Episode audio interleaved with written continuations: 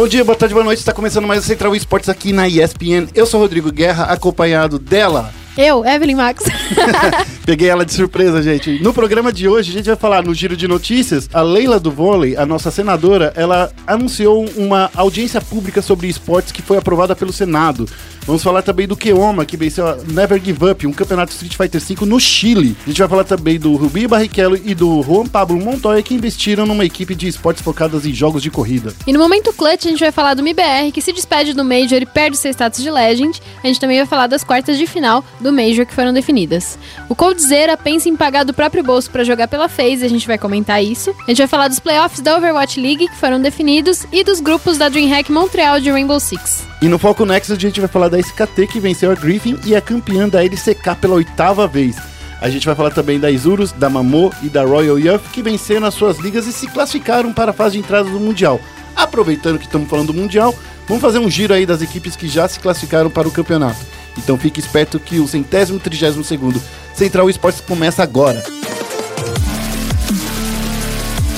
Vai ser uma carnificina que parece digno de um overtime de uma final. E daí?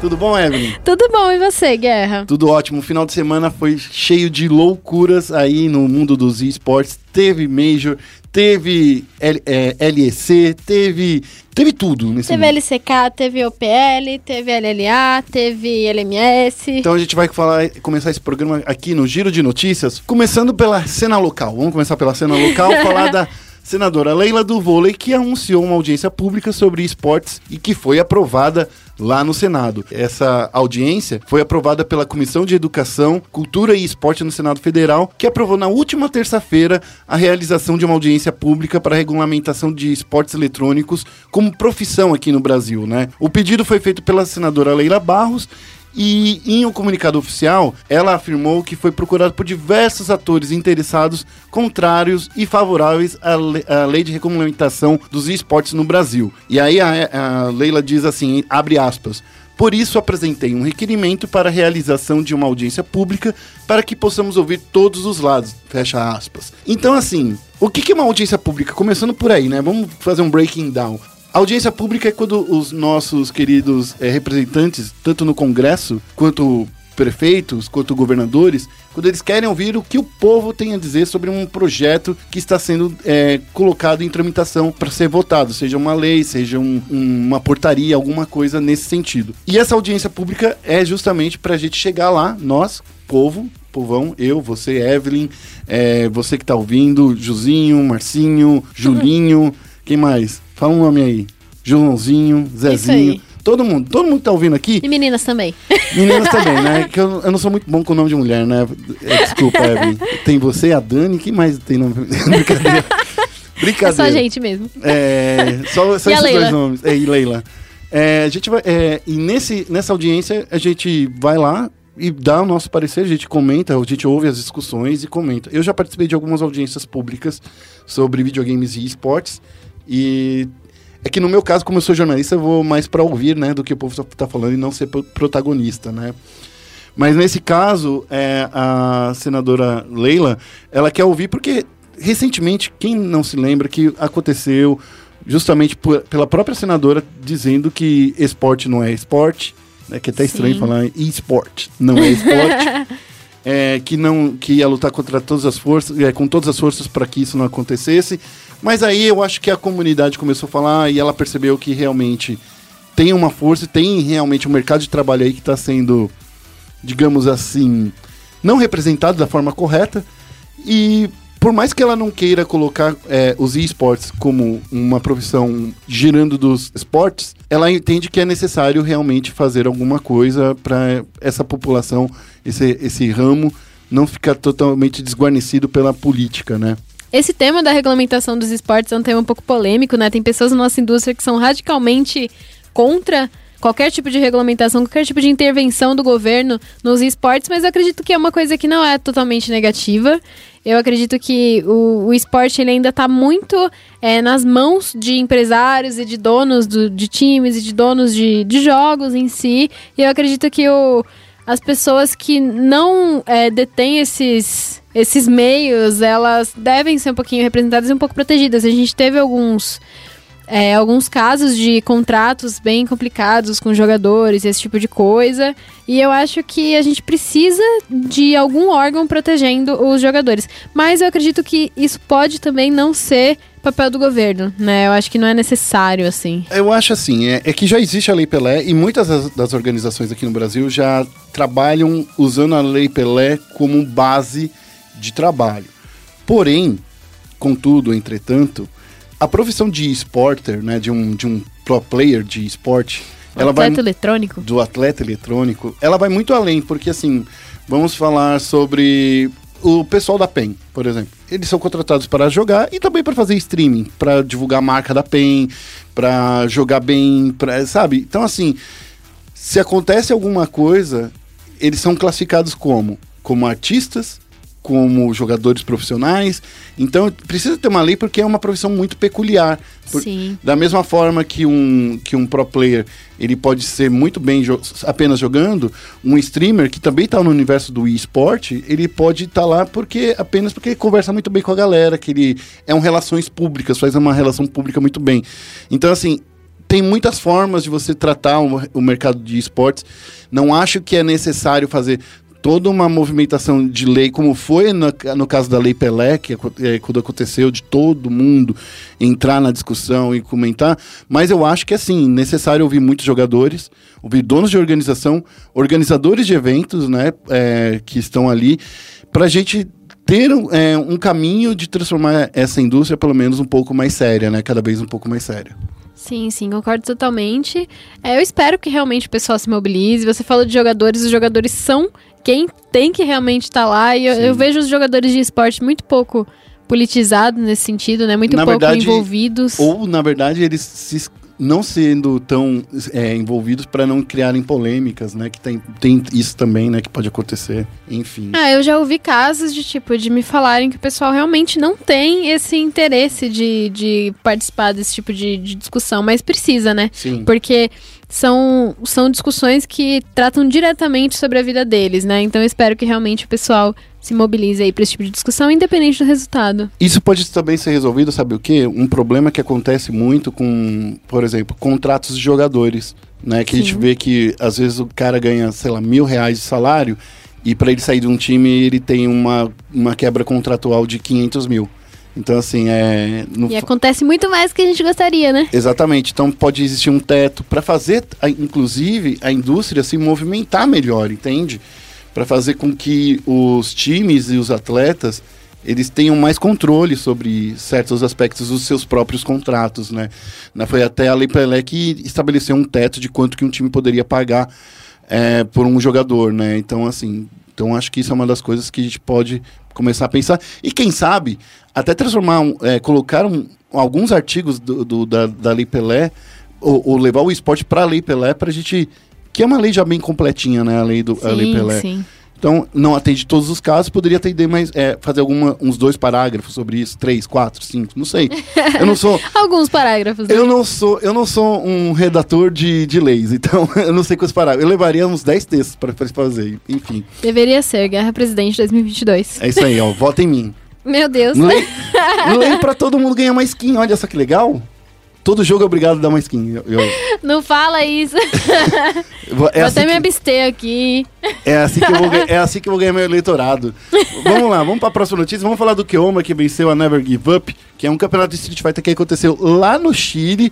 E vamos combinar, né? O Keoma tá numa fase ba bastante legal. Se não me engano, no Evo ele ficou. Não, foi o Didi Mokoff que ficou entre os top 16, né? Do mundo de Street Fighter V. Também jogou muito bem o, o Samurai Showdown, o King of Fighters.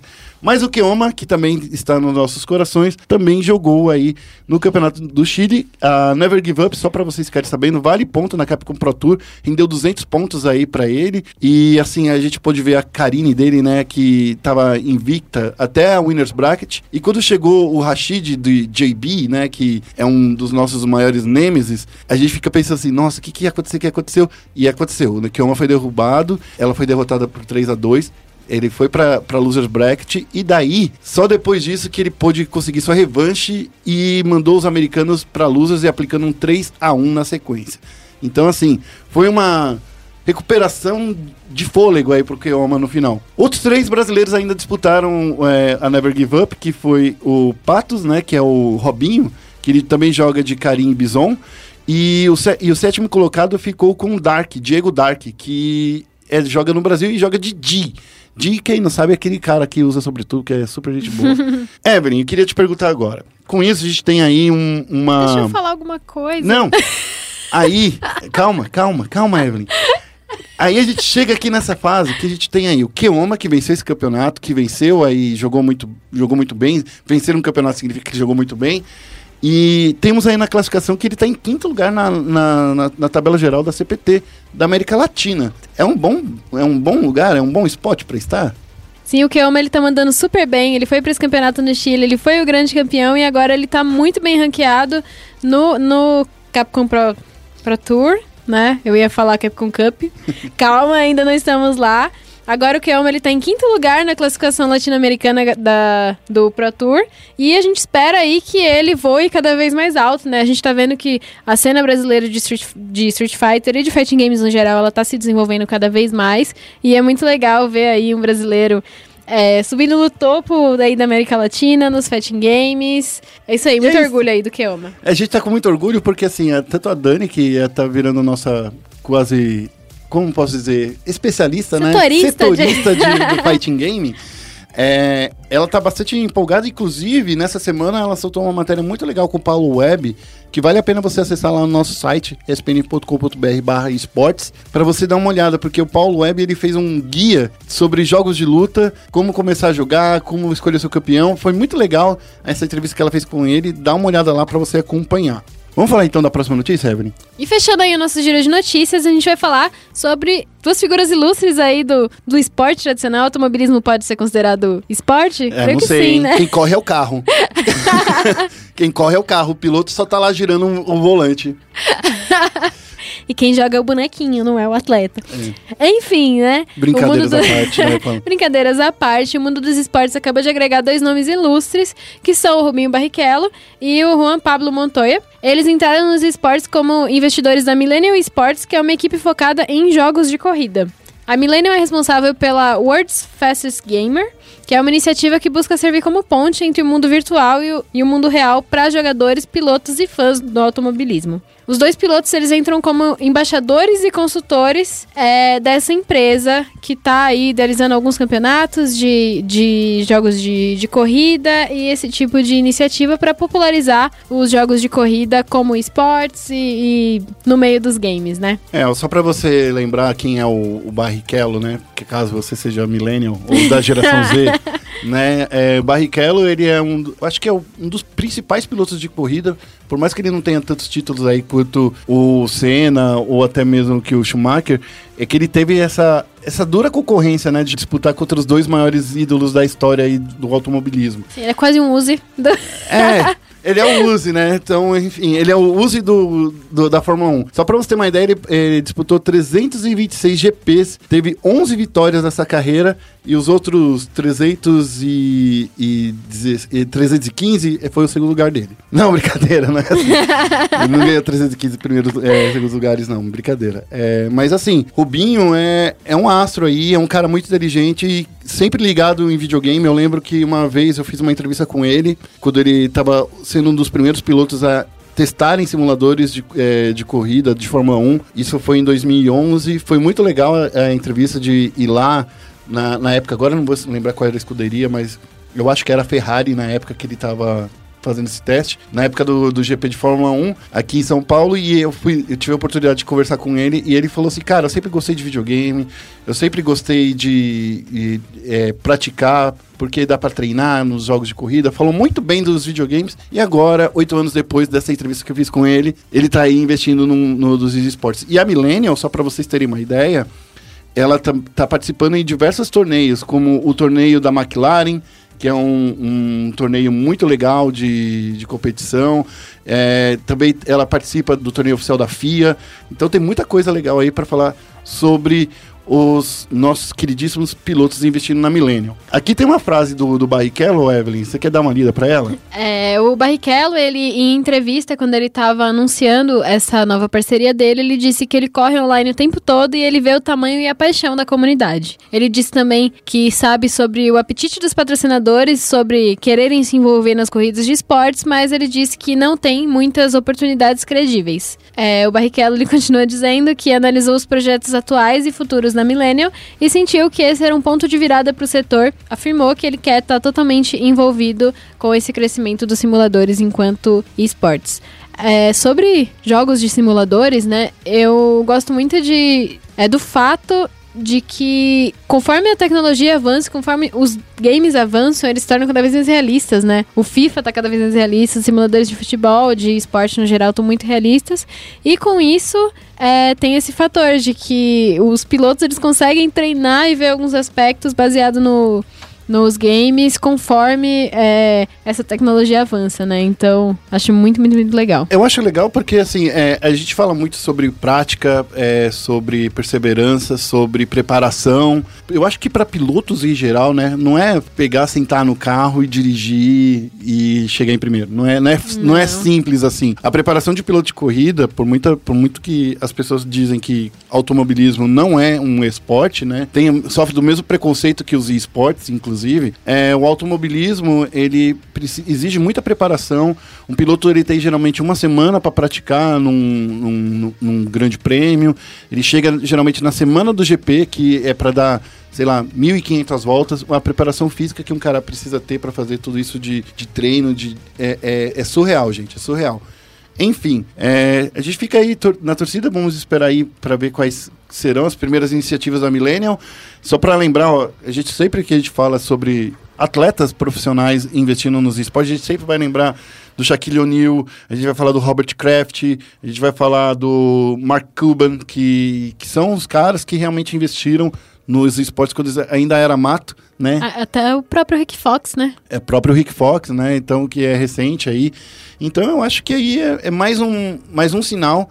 Quem sabe aí o Barrichello não leva mais um piloto, descobre um piloto brasileiro aí para levar aí para um grande torneio internacional, vai saber. Pois é, quem sabe, né? Esse então foi o nosso giro de notícias. Vamos falar agora sobre os jogos de tiro. Vamos começar no momento clutch. No momento que a gente vai começar tirando o elefante da sala, vamos falar aqui do MBR, que foi eliminado e agora não é mais uma lenda. Olha só. Mas é um Challenger, vai estar no, no, próximo Major de qualquer maneira, não é, Evelyn? É, o fim da linha pro MBR no Starladder Berlin Major chegou depois desse sábado em que eles perderam para a Navi e foram eliminados do campeonato, ainda nesse, nesse palco atual e acabaram não conseguindo manter a sua permanência como Legends, que era o status que eles vinham defendendo desde 2016. Que era o que eles queriam, né? Desde da, da entrevista que a gente fez com eles lá na, em Chicago, né? Quando eles falaram assim, a gente quer pelo menos manter o status de Legends. Sim, o MBR, eles tiveram uma campanha, eles começaram muito bem, né? Eles começaram com boas atuações, o, o Zelão tava dando tudo de si nesse Major, né? Não foi realmente um, um demérito dele aí, mas acabou não dando pro MBR e Aí, ainda nesse rolo de não saber quem vai ser o quinto player, eles acabaram perdendo o status de Legend e tomaram, né, que eles reconquistem no, nos próximos Majors aí. É, lembrando que esse Major começou com três representantes brasileiros, o MBR, né, que entrou no Legend Stage, a NTZ e a Fúria, que entraram no, no Challengers. E aí eles já foram derrubados ali mesmo, então no próximo Major, pra, se a gente quiser ver de novo três brasileiros no, no, no Grand Stage, quer dizer, não um Grand Stage, né? No, no, próximo Major, tanto a NTZ quanto a própria Fúria vão precisar se classificar porque elas não se mantiveram no Challengers. E o MBR, ao perder essa partida aí pra Navi, né? A terceira é seguida, ela, o MBR cai pro Challengers, significa que na próxima temporada, no Major de Katowice, se eu não me engano, que é o próximo Major, de, de 2020, eles vão ter que vir da, é, dessa fase Challengers e passar para a fase Legends, né? Para conseguir se manter aí é, no, uh, no próximo Major. Mas eu acho que não é isso que a gente quer do MIBR. A gente não quer ver um time que lute para continuar disputando um campeonato. A gente quer um time que vença o campeonato, né? Isso serve tanto para o INTZ quanto para a Fúria também e para qualquer outro time brasileiro. A gente sabe que a gente tem capacidade, a gente sabe que o, ah, no caso do MBR foi o problema do Codzeira, isso já, já aconteceu, águas passadas, já estava acontecendo. Se, se, se é culpa do MBR por não ter aceitado o Codzeira a participar no campeonato ou não, isso não cabe agora na questão. A questão é, se o Zios é, não foi uma estrela porque ele é um técnico, a gente precisa ver então o que aconteceu com os outros quatro players, né? Porque, na minha opinião, o Lucas também não foi nada bem. Porque essa, esse campeonato do Lucas parece que realmente pegou na, no psicológico dele. Porque ele não tava, ele tava apático, ele tava travado, literalmente, se é assim que a gente pode falar. Ele tava travado, ele não tava é, jogando. Eu sinto que o Lucas é um personagem de muita importância para esse time agora, principalmente de elevar a moral, né? Que é uma coisa que eles estavam falando muito que eles estavam precisando. Enfim, é triste o MBR perder o status de lenda, mas é menos triste porque ele ainda vai estar no próximo Major, pelo menos. Sim, ainda vai estar, tá, né, daquele jeitinho, mas vai estar. Tá. A gente vai ter, a gente ainda tem brasileiro aí, mas como você mesmo disse, é, a gente não quer um time que lute para ficar no campeonato, né? Eu acredito que nem o MBR quer isso. É, conhecendo a personalidade dos jogadores, Sim. né? É, o que eles são enquanto ídolos mesmo do, do pessoal, eles não querem é, se manter acomodados nisso. Eu acredito que o próprio MBR não quer se acomodar nisso e eles querem voltar a ser campeões. Então eu acredito que com a com esse quinto player aí sendo revelado, o próximo quinto player, o MBR é, vai fazer de tudo para realmente voltar pro topo aí. E esse time, ele, ele não deu tudo que tinha que dar, né? Ele não, não Será? é um... Eu acho que deu tudo que tinha que dar, de verdade. É que, literalmente, os Zeus ele não é um jogador profissional. Não, eu tô falando do time. Ah, tá. tá a tá. formação. Ah, tá. o, o, Quinteto. O grupo MBR, o... assim, ah, não necessariamente quinteto, mas a, a, energia MBR ali, aquele. É aquele grupo que ainda tem a sombra dos Majors que eles ganharam em 2016 e 2017 ali entre eles, sabe? Eu acredito que o, é, esse grupo ainda não deu tudo que tinha que dar, ainda tem coisa para mostrar e eu acredito que eles ainda vão poder mostrar sim. Isso que você disse é realmente eu parei para pensar agora nesses últimos dois segundos. é, realmente isso deve realmente trazer uma pressão para cima deles, né? Porque eles têm uma história muito longa, né? E assim, eles vieram desacreditados lá em 2016, 2015.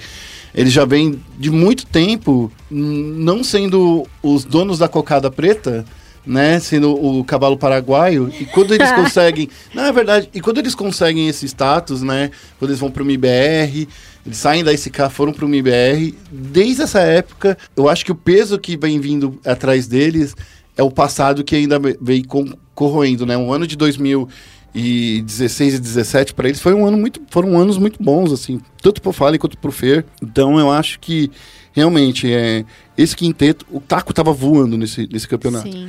Eu não sei se, é, se isso é por conta de o Lucas e o Zeus darem espaço para ele voar, né? Porque já que ele não tá disputando kills, né, com o resto do time, né? Já que é, é esse o, o, caso. Mas a gente vê o, o, Lucas perdendo algumas coisas assim por desatenção, sabe? Algumas jogadas por desatenção. Teve uma partida que, que ele jogou contra Ence que realmente tava triste de ver o Lucas jogando. Então, assim, será que os caras leram o Lucas tão bem assim? Ou será que o Lucas não tinha entrado direto no, no, no da competição? Eu não sei, mas se continuar jogando desse jeito, olha, no próximo pode ser que a gente perca o, o Challenger também. Tem que jogar melhor. Tem que jogar melhor. Mas o Major ainda não acabou, né? Não acabou. Para os fãs de Counter-Strike, ainda tem joguinho aí. A gente vai ter a reta final do Major, só jogão de qualidade. Infelizmente sem brasileiro, mas ainda tem Major. As quartas de final vão ser disputadas entre os dias 5 e 6 de setembro e vão ser. Ó, já anota aí. A maior maldade já tá nessa, nesse chaveamento. Vamos lá. vamos lá. Mas não é por acaso, né? Não.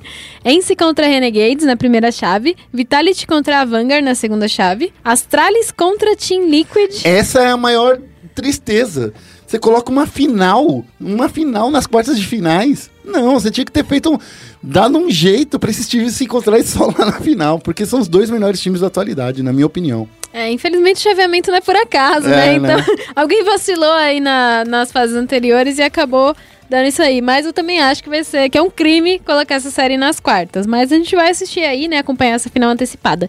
E a, a última quarta de final vai ser entre a Navi e a Energy. É, então. Energy. Ah, gostei. Toca aqui, Evelyn. Faz assim, ó. High five. Até pegou no microfone aqui pra gente ouvir aqui o somzinho. É isso aí, Evelyn. Eu fico pensando assim, poxa, na minha opinião, a Ence é, mantém esse posto em segundo lugar. Eu acho que é segundo lugar atualmente no, no, no ranking da HLTV. Eu acho que.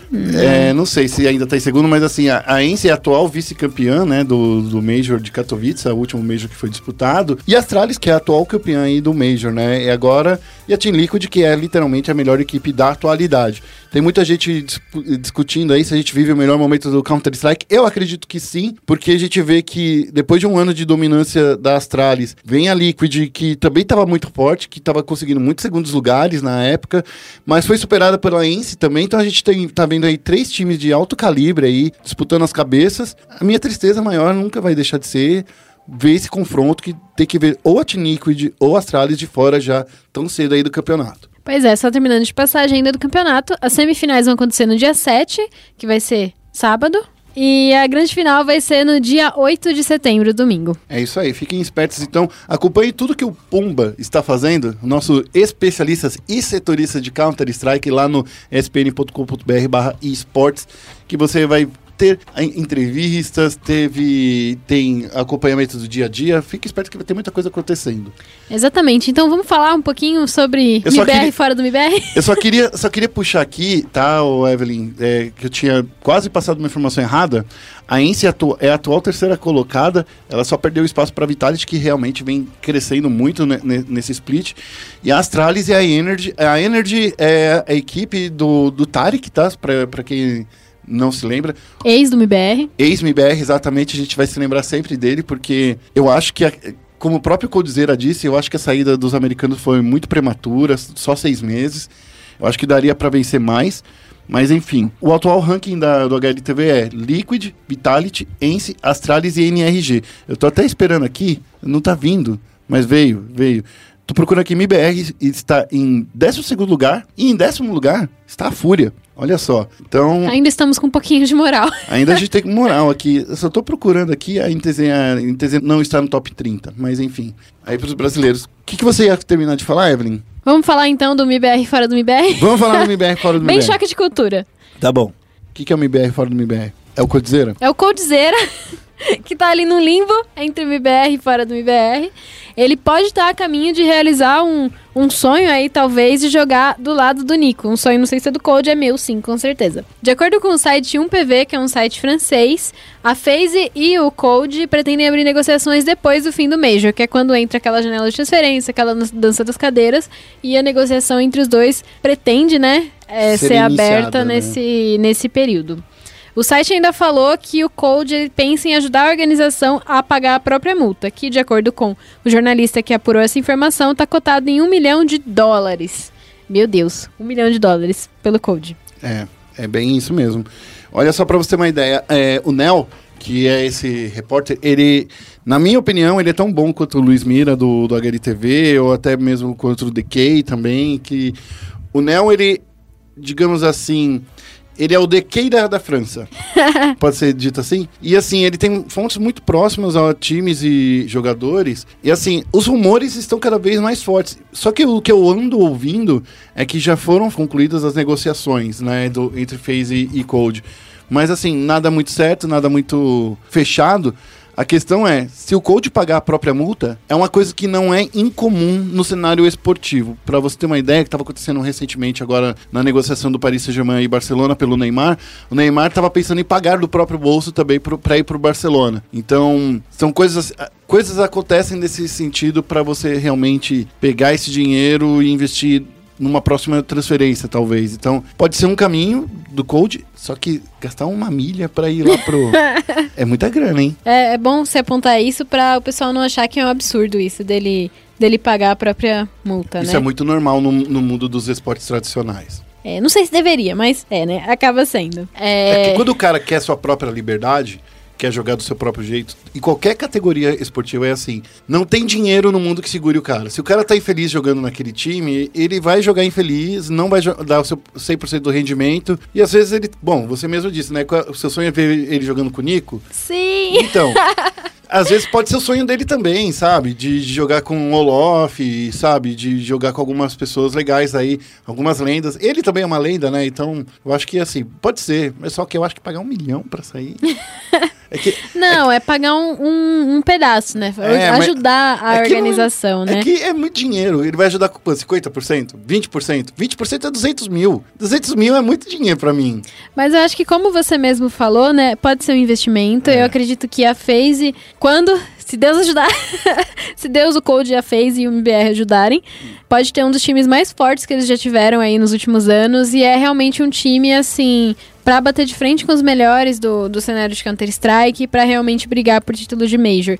E eu acho que isso, pra o Code atualmente, dinheiro nenhum paga. Né? É. Essa coisa de você voltar a ser campeão, de você estar num time que realmente tá é, defendendo o status de um dos melhores times do mundo, pra ele realmente voltar a ser um dos melhores jogadores do mundo, né? Então eu acho que. Eu não sei se eu entendo o que o, que o Code pode estar passando aí, porque eu não, não sei se eu vou ter um milhão de dólares pra, pra brincar em qualquer momento da minha vida, mas, né? É, eu acho que assim, dinheiro ele deve ter. Porque ele tem a marca de roupa dele, ele. Tudo bem que não vende tanto, assim, não é tão famosa. A Evelyn tá até fazendo uma cara aqui, vocês precisavam ver. Tem? Tem. Ele tem a marca de roupa dele, ele tem os seus investimentos, que o Coldzera, ele sempre foi muito. Foi muito aberto, né? Falar que sempre guardou um dinheiro, que ele não gastava que nem louco, né? Então, assim, ele tem os investimentos dele. Pode ser que esse tempo aí de vitórias que ele teve entre 2016 e 2017 foi o tempo onde ele conseguiu fazer o pé de meia pra justamente é, mudar de equipe quando precisasse. Eu só. Eu só fico meio triste, de qualquer forma. Eu não sei se eu fico triste, na verdade, né? Mas assim, esse lance dele ter que pagar pra sair ou ficar no banco por um ano é muito, é muito ruim. É muito ruim pra qualquer jogador. E assim, realmente, ele, ele precisa pagar pra sair, porque ele escolheu esse contrato. Sendo bem honesto, foi ele que escolheu que assinou esse contrato. E tá na hora dos jogadores, inclusive, pensarem melhor antes de assinar qualquer contrato, onde pode colocar você numa enrascada como essa. Agora imagina se isso acontece num time de League of Legends no Brasil. Como seria? Ou no time que, do, do CBCS. Concorda? Então, pense melhor, jogadores. Se é que algum jogador de qualquer categoria nos ouve, né? Mas assim, que, é que jogador eu não sei se ouve, não. Mas assim, Se você é jogador e ouve, manda mensagem pra gente. é, manda, manda a gente. hashtag. se você ouve o podcast e, e se você joga, você fica pensando, qualquer categoria que você fica preso num, num contrato que você não consegue depois se livrar dele, é ficar um ano sem jogar. E talvez o, não é interessante, é a palavra melhor usada, pra nenhum jogador no, no mundo, na minha opinião. Vou fazer aqui a minha defesa do proletariado. Às vezes não é necessariamente é, uma escolha do jogador, né? Às vezes é, é meio que o que tá tendo e não tem muito o que fazer é, sobre isso. Eu não acho que. Eu acho que nenhum jogador vai querer ter uma multa rescisória muito alta em cima dele, até porque esse dinheiro não vai pra ele. Então, pode ser que o Code ele não tenha realmente tido muita escolha na hora de assinar esse contrato com a Immortals, né? Com o MBR. Então, eu não, eu não diria isso, essa- essas questões sobre o contrato. Mas, É. né? Vamos vendo aí, espero que. É que no mundo aconteça. perfeito, é que no mundo perfeito os, os caras ganham bem o suficiente pra pagar a própria multa, né? Esse é o mundo perfeito. Nossa, é, imagina, imagina que louco. Só pra fechar essa notícia, é bom falar que o Code ele não é o único alvo da FaZe e tem outro cara aí sendo um pouco namorado aí pela FaZe, que é o Alex Sib. Que é da, da Ence, que ele também ali tá sendo sondado pela FaZe pra entrar nesse, nesse quinteto da FaZe, que também é um jogador muito bom, que também pode dar muito trabalho na FaZe, mas eu espero que seja o Code. Ou se for. O Code pode ir pra outro lugar. Qual outro time que você queria ver? FaZe. Você- Não, além da FaZe. FaZe. Ah, tá bom, então. Tá, Vocês estão entendendo quem é torcedora da FaZe aqui, né? Vamos para a próxima notícia, então? Vamos falar dos playoffs da Overwatch League que foram definidos. Duas últimas vagas foram confirmadas neste final de semana e agora os seis times já estão prontos assim para ação para a chamada play-in, né, que é a fase de entrada. Nas semifinais do play-in, o London Spitfire derrotou o Shanghai Dragons por 4 a 3 e o Seoul Dynasty bateu o Guangzhou Charge por 4 a 1. Os vencedores seguem agora para a fase de playoffs que acontece entre 5 e 29 de setembro, que vão chegar aí no campeão da temporada. Os confrontos são Vancouver Titans contra Seoul Dynasty, que vai acontecer no dia 5 do 9, o Guangzhou Sparks contra Los Angeles Gladiators, que vai acontecer também no dia 5 do 9. Já o New York Excelsior contra o London Spitfire vai acontecer no dia seguinte, no dia 6. ao mesmo tempo que também rolam o São Francisco contra o Atlanta Rain. Aí no dia 8 vão rolar as semifinais e depois também vai ter o, o Losers Bracket, que é aí que todo mundo que perdeu vai ter mais uma chance aí de enfrentar a grande final, chegar na- nas semifinais aí nos dias 13 e de 15 do 9. A grande final, como a gente já disse na notícia, vai ser no dia 29 do 9. Só pra fechar aí o momento clutch, então, a gente vai falar da DreamHack Montreal de Rainbow Six, que vai acontecer nesse final de semana também, entre os dias 6, que é sexta-feira, e 8, que é domingo. E a gente tem dois brasileiros que vão competir nesse torneio, que são a Team Liquid e a FaZe Clan, O time favorito da Evelyn. No Counter-Strike. não, não, Tô brincando. eu, eu não consigo me defender. É, você defendeu até a morte ali o FaZe Clan, mas tudo bem, vai, continua, Evelyn. Deixa Não torço pra interromper. ninguém, porém depende. no grupo A do DreamHack Montreal vai ter a Team Liquid, a Luminosity, a G2. Vixe, vixe, Ixi, vixe. esse time é o time da morte, né? É, complicado Quer pegar dizer- o grupo da G2. É que eu, eu não conheço o time da Luminosity, mas assim, é, só de ter a Team Liquid e a G2, já, é um desespero. É, é, complicado. Tem três times de cada grupo e um time que é definido pelo Bring Your Own. Computer do, da DreamHack. É, tem do- essa, essa classificatória aberta aí da, da DreamHack. No grupo B, a gente tem a Evil Genesis, o Father's Back, que é um time é, norte-americano, e a Dark Zero. No grupo C, a gente tem a FaZe Clan, os brasileiros da FaZe Clan, a Team Salomid e a Susquehanna Sonics. E no grupo D tem a Reciprocity, a Space Station e a Chaos. Só pra você, queria que vocês prestassem atenção nos últimos cinco segundos que ela falou Susquehanna, ela falou direitinho, eu, eu já estaria... ela fala coisas mais difíceis que qualquer outra coisa e eu estaria ficado, teria ficado nervoso só de pensar nisso. É que Susquehanna é o time da Goddess, Ah, entendi. que é uma jogadora de, de Rainbow Six. Mas mesmo assim, a palavra é muito difícil. palavra é muito difícil. E tem um vídeo muito bom, inclusive, nossa, excelente, vou passar essa recomendação desse vídeo. Que é o vídeo do CEO ou manager, eu não sei, é um executivo da Susquehanna Sonics, que ele fala sobre contratos de pro players, que ele fala que uma organização não pode é, fazer um contrato predatório com o pro player, que quando você tem uma organização você tem que ter a responsabilidade de saber que você tá lidando com sonhos ali. É um vídeo muito, muito, muito bom. Eu devo postar em algum lugar esse vídeo essa semana, porque ele é muito pequenininho, assim. Na, última, na vez que eu vi, tinha tipo 500 views. Mas é um vídeo excelente e todo mundo que acompanha esportes deveria é, assistir. Então Susquehanna segue- é uma... Segue a Evelyn Marcos, com CK, é isso? Isso. É, seguem a Evelyn Marcos, que ela vai twittar agora, assim que acabar esse programa, senão ela vai esquecer. Olha, só pra finalizar e falando um pouquinho aí da fase de grupos, no grupo A temos aí a, a Team Liquid contra a G2, e sendo bem honesto, eu não conheço nada, nada da equipe da Luminosity, tanto é que eles compraram aí uma, uma line americana na Evelyn. É, então, assim, sendo honestíssimo, mas eu acho que dá pra passar. É, para a próxima fase, para as quartas de final. Porque a Team Liquid pode não estar no seu melhor momento, mas eu acho que pelo menos tem nomes fortes o su- suficiente, nomes experientes o suficiente para seguir para a próxima fase. Eu acho que a Liquid sofre muito com a, com a síndrome da ausência da estrela que isso tem muito tem muitos times de esportes que estão passando por isso agora, principalmente por times que estão perdendo seus grandes astros. E a Liquid perdeu, querendo ou não, o Zigueira. Eu não sei qual era a importância dele dentro do time, mas parece que a Liquid ainda não se encontrou, não encontrou um substituto para fazer o que ele fazia. Que, e isso está realmente causando um- algum problema aí para a Liquid seguir em frente como campeã, grande campeã. Quem encontrou esse caminho, por outro lado, foi a FaZe Clan. E tem aí dois adversários muito fortes. A Team Solomid, pelo que eu vi pelas estatísticas, é um time que está crescendo nos Estados Unidos, sim, está crescendo. Mas a Susquehanna é, é realmente o grande desafio aí para os nossos queridos brasileiros. A questão é, se a gente vacilar como a gente vem vacilando, geralmente nos torneios internacionais, ah, que tem pressão, ah, que não sei o quê. Cara, é sério, joga o seu jogo. Falar aqui, ó, Portela, tô falando pra você, hein? tô falando pra você. Fala pros meninos lá, cara. Só jogar o deles. Não precisa fazer na- nada diferente. Todo mundo manda muito bem aí na phase. Se jogar o- básico do, do Rainbow Six, ah, eu amo o básico. né, a gente fica brincando assim, se jogar o básico do Rainbow Six, a gente consegue seguir para os quartos de final. E a gente vai ter uma sorte, porque assim, na próxima fase, né, na fase de quartas de final, os dois times brasileiros não se encontram ainda. A gente pode se encontrar lá na semifinal. Então, assim, é lá na semifinal que a gente pode se encontrar. Se a gente jogar o bem e jogar o nosso. Então, assim, seria muito legal de ver uma semifinal entre Brasil contra Brasil, Team Liquid versus FaZe, que dependendo de como for aí, pode ser o que aconteça, entende? Então, ou até uma final brasileira. Eu sempre gosto de sonhar com isso. Mas aí né, é que tem a G2, tá difícil aí, não sei como vai ser. Enfim, Vamos torcer aí para os brasileiros irem longe aí na DreamHack, que está acontecendo em Montreal. Montreal é uma cidade que é legal e agora, nessa época do ano, tá quentinho, então é gostoso. Já pode criar a página O Guerra Hypou a Liquid hoje? Hypei, né? Hypou. Hypei. Não, que eu gosto de todo mundo. Eu gosto de todo mundo como jogador, como eu gosto muito do jeito que o Sexy Cake joga, eu gosto muito do Silence como coach, eu acho que ele é uma das poucas pessoas que conseguem falar de uma forma que qualquer pessoa consegue entender, né? O, si o Silence e o Sense.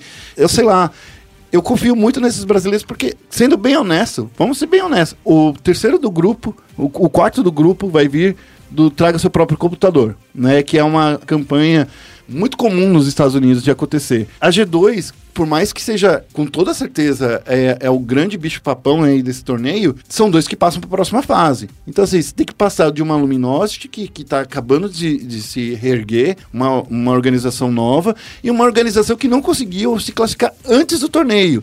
Então, assim, pensando friamente, a Liquid está indo muito bem para ir como pelo menos o segundo do, do, do time. Não estou dizendo que eles vão vencer da, da G2. Mas estou dizendo que eles conseguem passar para frente e só se encontrar depois, só cair depois numa semifinal. Sim, sobre esse grupo, né, a G2 ela tá vindo como vice mundial, né, vice do, do Major, e eu esperava muito da G2, torci muito pra G2 nesse, nesse Major, mas acabou não dando. Porque realmente a, a Empire tá vindo muito, muito, muito forte, mas a G2 continua sendo, assim, top 2 do mundo, assim, tranquilamente. É, não foi não foi sorte, não foi coincidência esse último standing deles. Eu acho que a Team Liquid vai ter um desafio muito grande nesse grupo A, sim. A Luminosity, apesar de ser um time novo, eles são um time forte. Foi um time que, se eu não me engano, ele surgiu do, dos Biox da DreamHack, e aí ele foi comprado pela Luminosity, o 92 Dream Team. E, assim, é um time forte. Eu acredito que a Team Liquid seja assim um time mais forte, mas a gente já tem visto o Brasil não indo tão bem assim É é, não- internacionalmente, né? É só não fazer o que eles sempre fazem, né? Subestimar os seus adversários. Ah, eu não, eu não sei, eu não tô lá dentro, então eu não consigo afirmar esse tipo de coisa. Mas a Liquid é um time que ainda tá se, se encaixando, né? É um time que já conquistou aí o Brasileirão de Rainbow Six, contra a FaZe, inclusive. Sim. né? E, e que tá mostrando que pode beliscar essa vaga aí nos playoffs. Eu acredito que eles têm sim a capacidade, mas eu não acho que vai ser fácil e eu não diria que seria garantido. A FaZe, no entanto, eles estão num grupo sim fácil, relativamente fácil. A TSM se classificou para as quartas do Major, mas não é um time tão bom assim. É, Foi eles um têm time- muito. Eu acho que eles têm muito erro de cal, né? De, de, de se posicionar para receber, para absorver o ataque, né? Então, assim, eu sinto que tem muito jogador que é pego fora de posição. É muito jogador que pega em transição, né? Saindo de um lugar ao outro do mapa. Então é, é meio complicado realmente o TSM. É complicado. é. Eles, eu sinto que eles estão muito cheios de pompa, sendo que não, não tem tanto assim, né? O que Hum. também pode ser um problema. A Susquehanna é um time novo, é um time que ainda não encontrou realmente o seu jogo, ainda não encontrou o seu, seu jeitinho de jogar, e eu acho que a FaZe consegue sim passar deles sem tanta dificuldade. Então eu espero aí que os brasileiros realmente tenham uma campanha bem legal nesse campeonato, que não é um Major, que não são os melhores times do mundo que estão que jogando nesse campeonato, e vamos ficar aí ligado na, na DreamHack Montreal, enquanto a gente vê o Major e a final do CBLOL nesse final de semana, né? É isso aí. Ó, só queria entrar em mais um assunto, que na semana passada também um jogador de Rainbow Six entrou numa polêmica, né? Que é o Canadian. É, a Evelyn tinha esquecido, né, Evelyn? Você tinha esquecido. O Canadian, que é um cara que eu gosto muito, que toda vez que eu conversei com ele, foram papos muito legais. O cara sempre. Não sei, talvez eu tenha a cara de canadense, porque. pode ser isso. Porque sempre que eu troquei ideia com ele, ele foi muito legal. Porém, existe um, um rumor que tá rolando por aí, né? Inclusive pelo próprio manager da Evil Genesis, que o Canadian é uma pessoa muito complicada de se conviver porque ele é tóxico, que ele briga com o time toda hora. E aí que a gente fica pensando, poxa, será que esse é um dos motivos que esse cara realmente não consegue nenhum grande título? Porque ele sempre tá tretando com o time inteiro? Possível, Ponto né? Aquela famosa briga de ego é, é muito, muito, muito complicado. Esse, essa declaração do. Eu não lembro se é manager ou se é coach da, da EG. Foi muito forte, né? E. É, né? Eu não sei qual que é o futuro da EG aí, mas complicado, é isso aí. É complicado. Essa é a minha opinião. A opinião da Evelyn é uma opinião complicada. Não, brincadeira. Eu sou uma mulher sucin- sucinta. É, exatamente. É isso. Bom, já que a gente tá falando agora assim de pessoas complicadas, vamos falar do cenário mais complicado de todos. Não Vamos, fala fa- assim no meu cenário. vamos falar de League of Legends, vamos focar no Nexus. Bem-vindo a Summoner's Rift. Você vai falar mal do cenário de League of Legends na frente da minha salada. Na sua cara, eu falo mal do cenário de League of Legends. Por quê? Porque é um cenário complicado. Veja bem, a SKT, eu acho que eles gostam de jogar a fase de entrada inteira. Porque da última vez.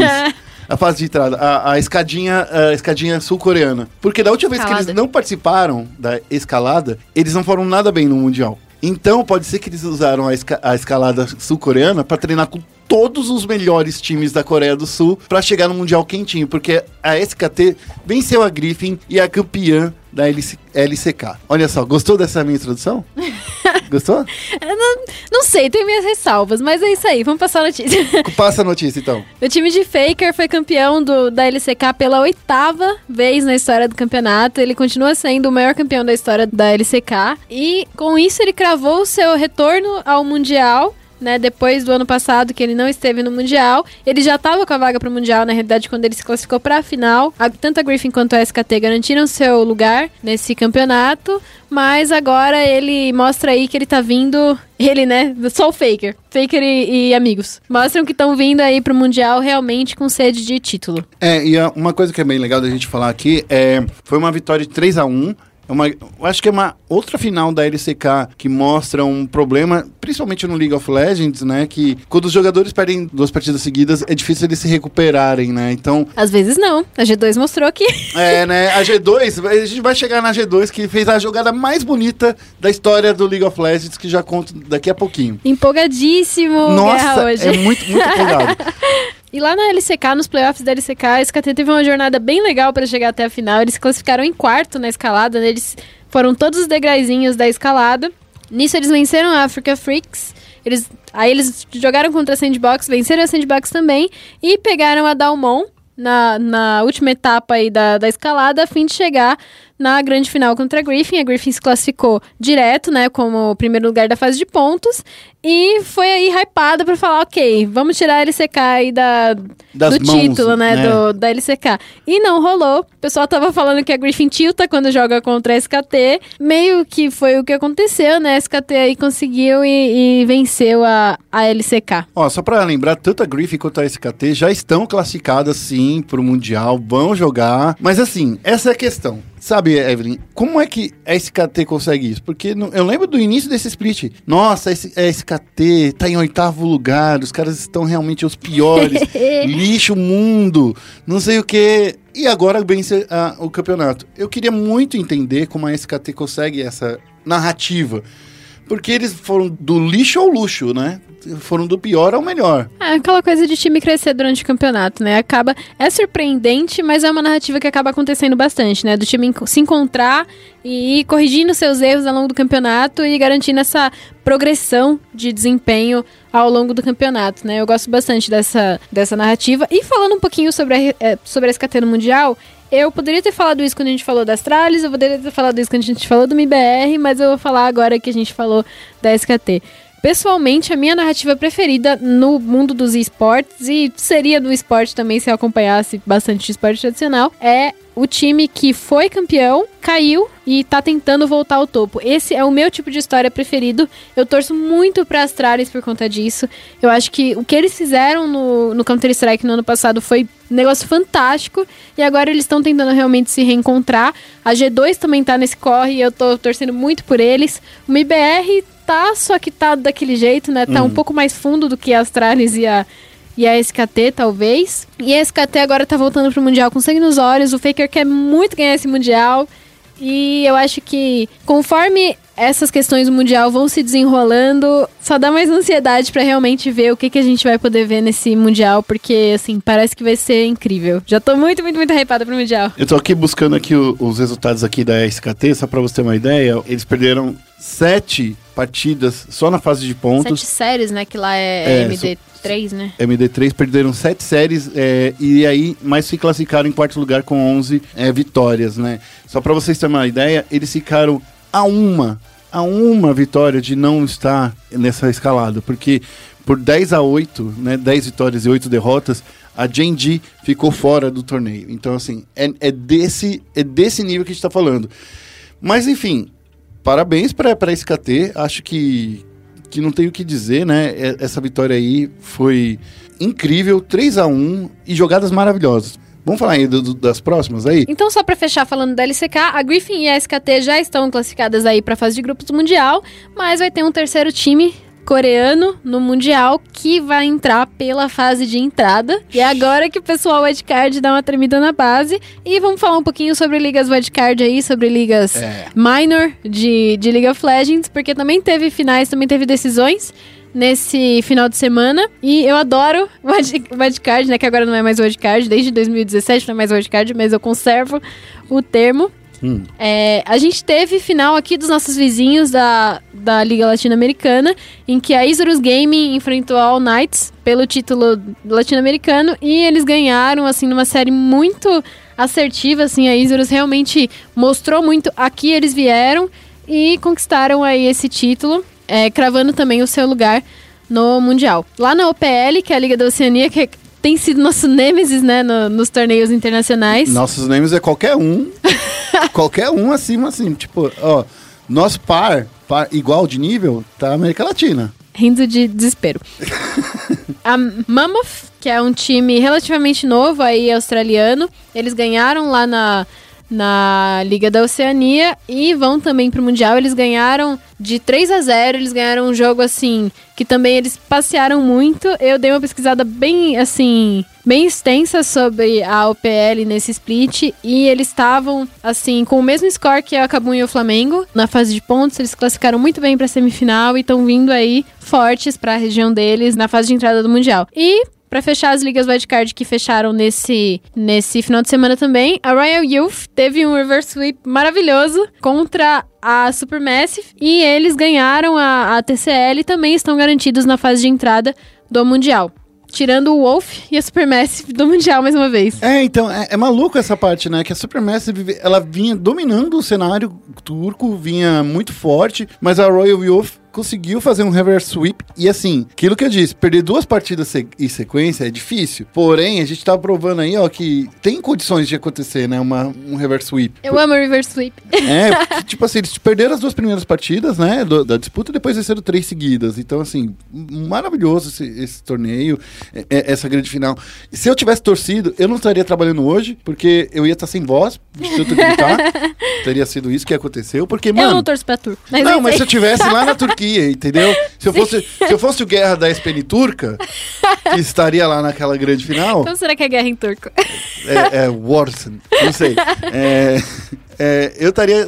Porque assim, são, foram cinco partidas muito boas. Enfim, já aproveitando que já tá aí, ô Evelyn, eu queria falar só uma coisinha que aconteceu uma parte da semifinal da Europa. Foi a semifinal, que agora é a semifinal da Europa e Double Elimination. É. Sim, foi G2 e Fnatic, final antecipada, É né? assim, gente, se vocês não assistiram nenhum torneio, nenhuma, nenhum, nenhuma partidinha nesse final de semana, assiste esse jogo. Esse jogo. O terceiro jogo de Fnatic versus G2. Porque assim, aos quatro. E nem precisa assistir muito, tá? Aos quatro minutos acontece a jogada mais bonita que eu vi na história do League of Legends. É sério. Quando o Wunder usa a estrelinha da Akali pra pegar, chegar junto com o Shen num teleporte, foi fantástico, achei maravilhoso. Cê Vocês precisam ver o replay. Eu assisti hoje umas 10 vezes em sequência esse, esse replay. É sério. Porque é muito bonito a jogada. Assistam, gente, assistam. Fiz a minha e vírgula. assistam like sempre. Eu já fiz a minha vírgula, agora você pode falar, Evelyn.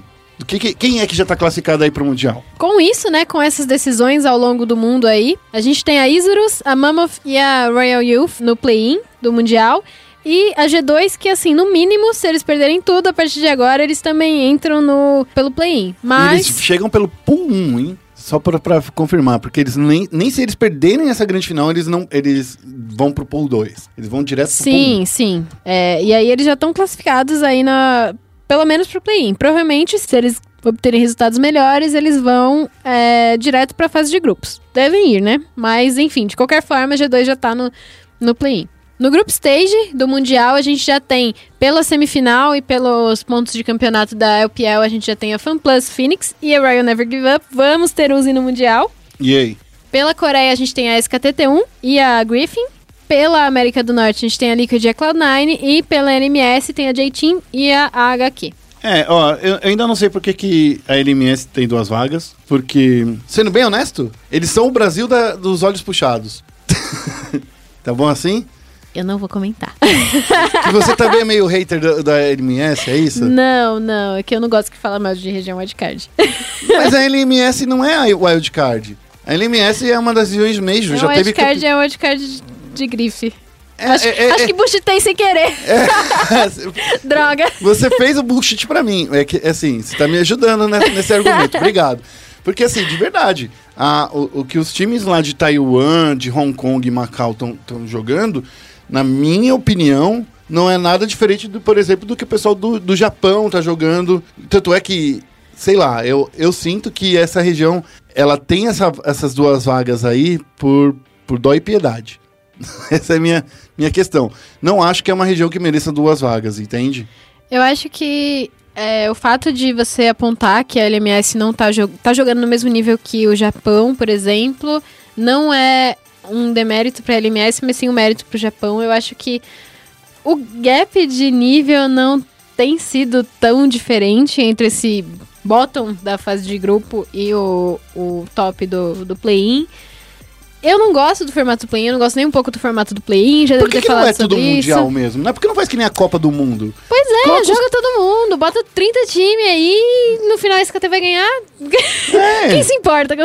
É, na, zona, na, na, na, na Copa do Mundo. Fa- Faz a Copa do Mundo de League of Legends. Tudo melhor de um. Jogo de ida e volta. Olha só, você tem duas chances. E os, ti- os times que mais, que mais vencerem vão para a próxima fase. Vão pro. Ah, sei lá, eu fico pensando que. O play não deveria existir. Eu queria. É. Mesmo se for pra apanhar, eu só queria ver o Micão, sei lá, solando Use. o double lift, sabe? Ô, você, lembra, você lembra de quando. Olha só como o, o Mundial de League of Legends era muito mais legal no passado, quando a gente tinha, por exemplo, a oportunidade de ter equipes menores jogando com as maiores. Quando que a gente ia ver a Lions, que era uma das melhores equipes do mundo, perdendo para uma Kabum? É, só que a Kabum ganhou o card, né? Que foi o que era o play da época. Mas é que Mas naquela época tinha menos compreendo. regiões. Naquela época tinha menos regiões. Ah, tanto é que a vaga que a Cabo conseguiu foi numa Pax, num campeonato que foi dentro de um torneio. Tudo bem. O campeonato que a Cabo ganhou também não foi aquela coisa lá que foi lá no Espaço das Américas. Nossa, lembrei disso. Caramba. Foi lá nos Espaços das Américas, numa final que eu conheci o Lucas da INTZ. Olha só, hein, naquela época. Então, assim, nem era um campeonato tão grande assim naquela época e o, não tinha tanta gente jogando. Eu acho que assim, e naquela época não tinha nem meta. O meta era quem sabe jogar melhor, quem tem melhor mecânica. Esse era o meta. Eu amo.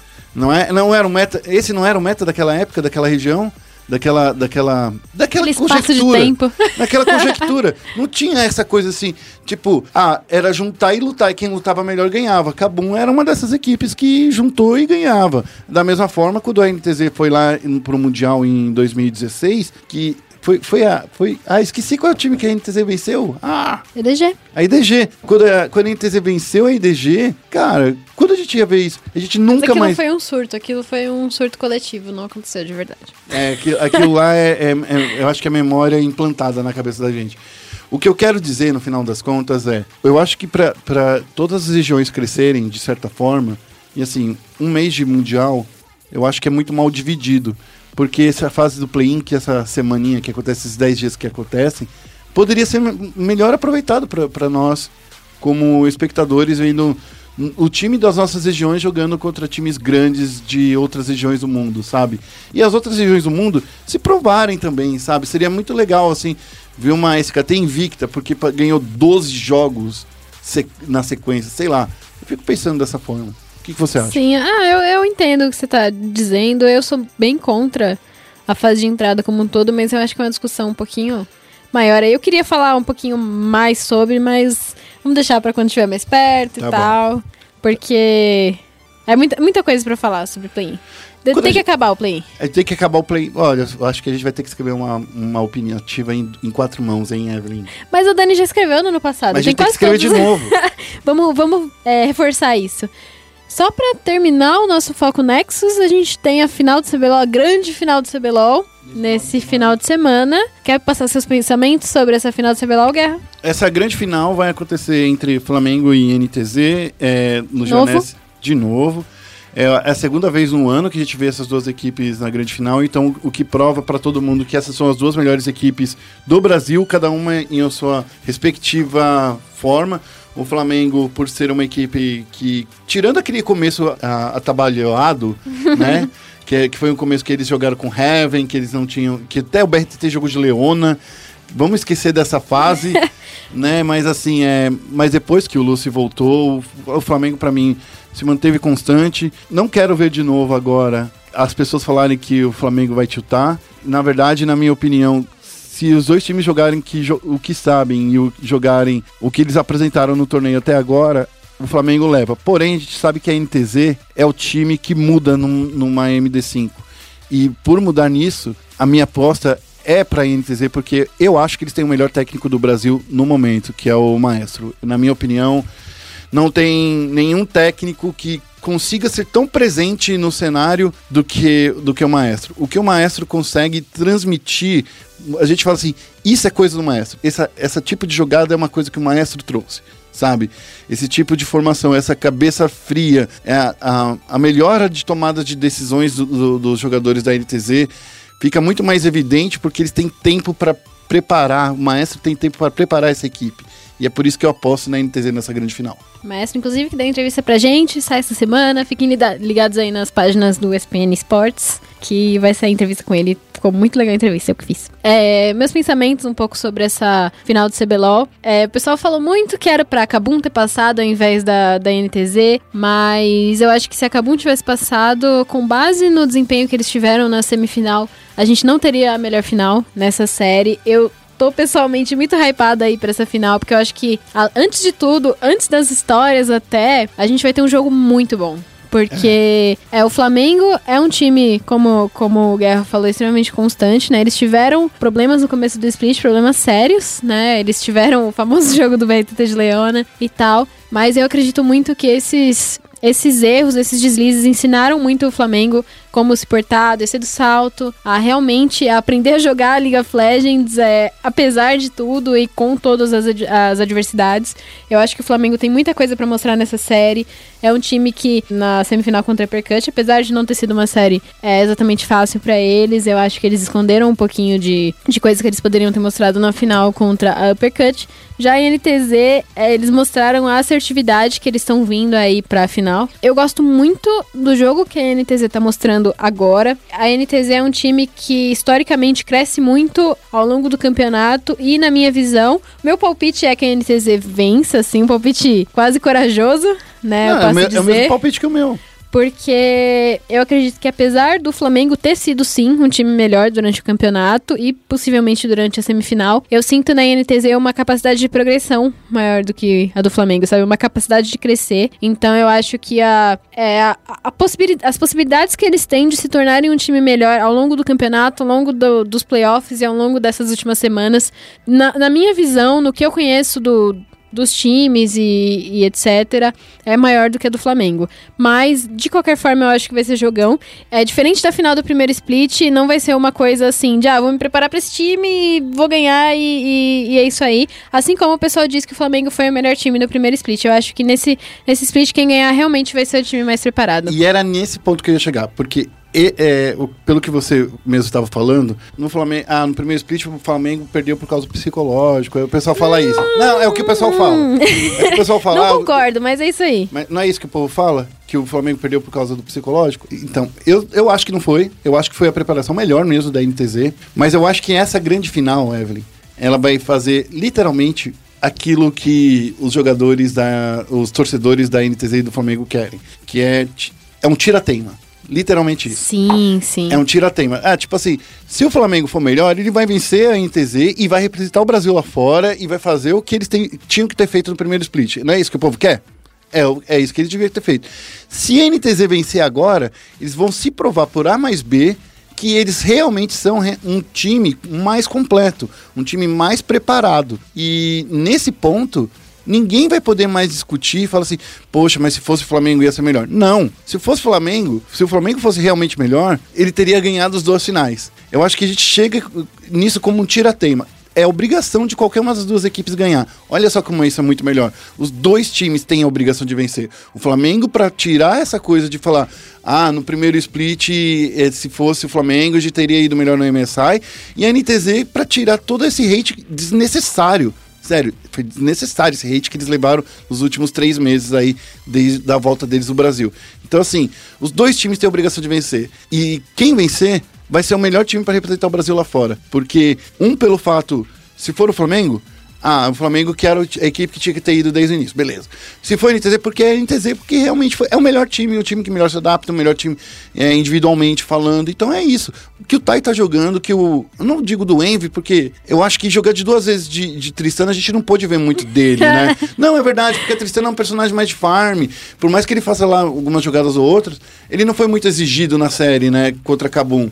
Então. Eu, eu acho que a série ficou totalmente na mão dele de Tristana, mas entendo o É. que você tá dizendo. É, porque ele só chegava e atirava, né? O pessoal nem tentou eliminar ele, né? Então eu acho que é esse o ponto.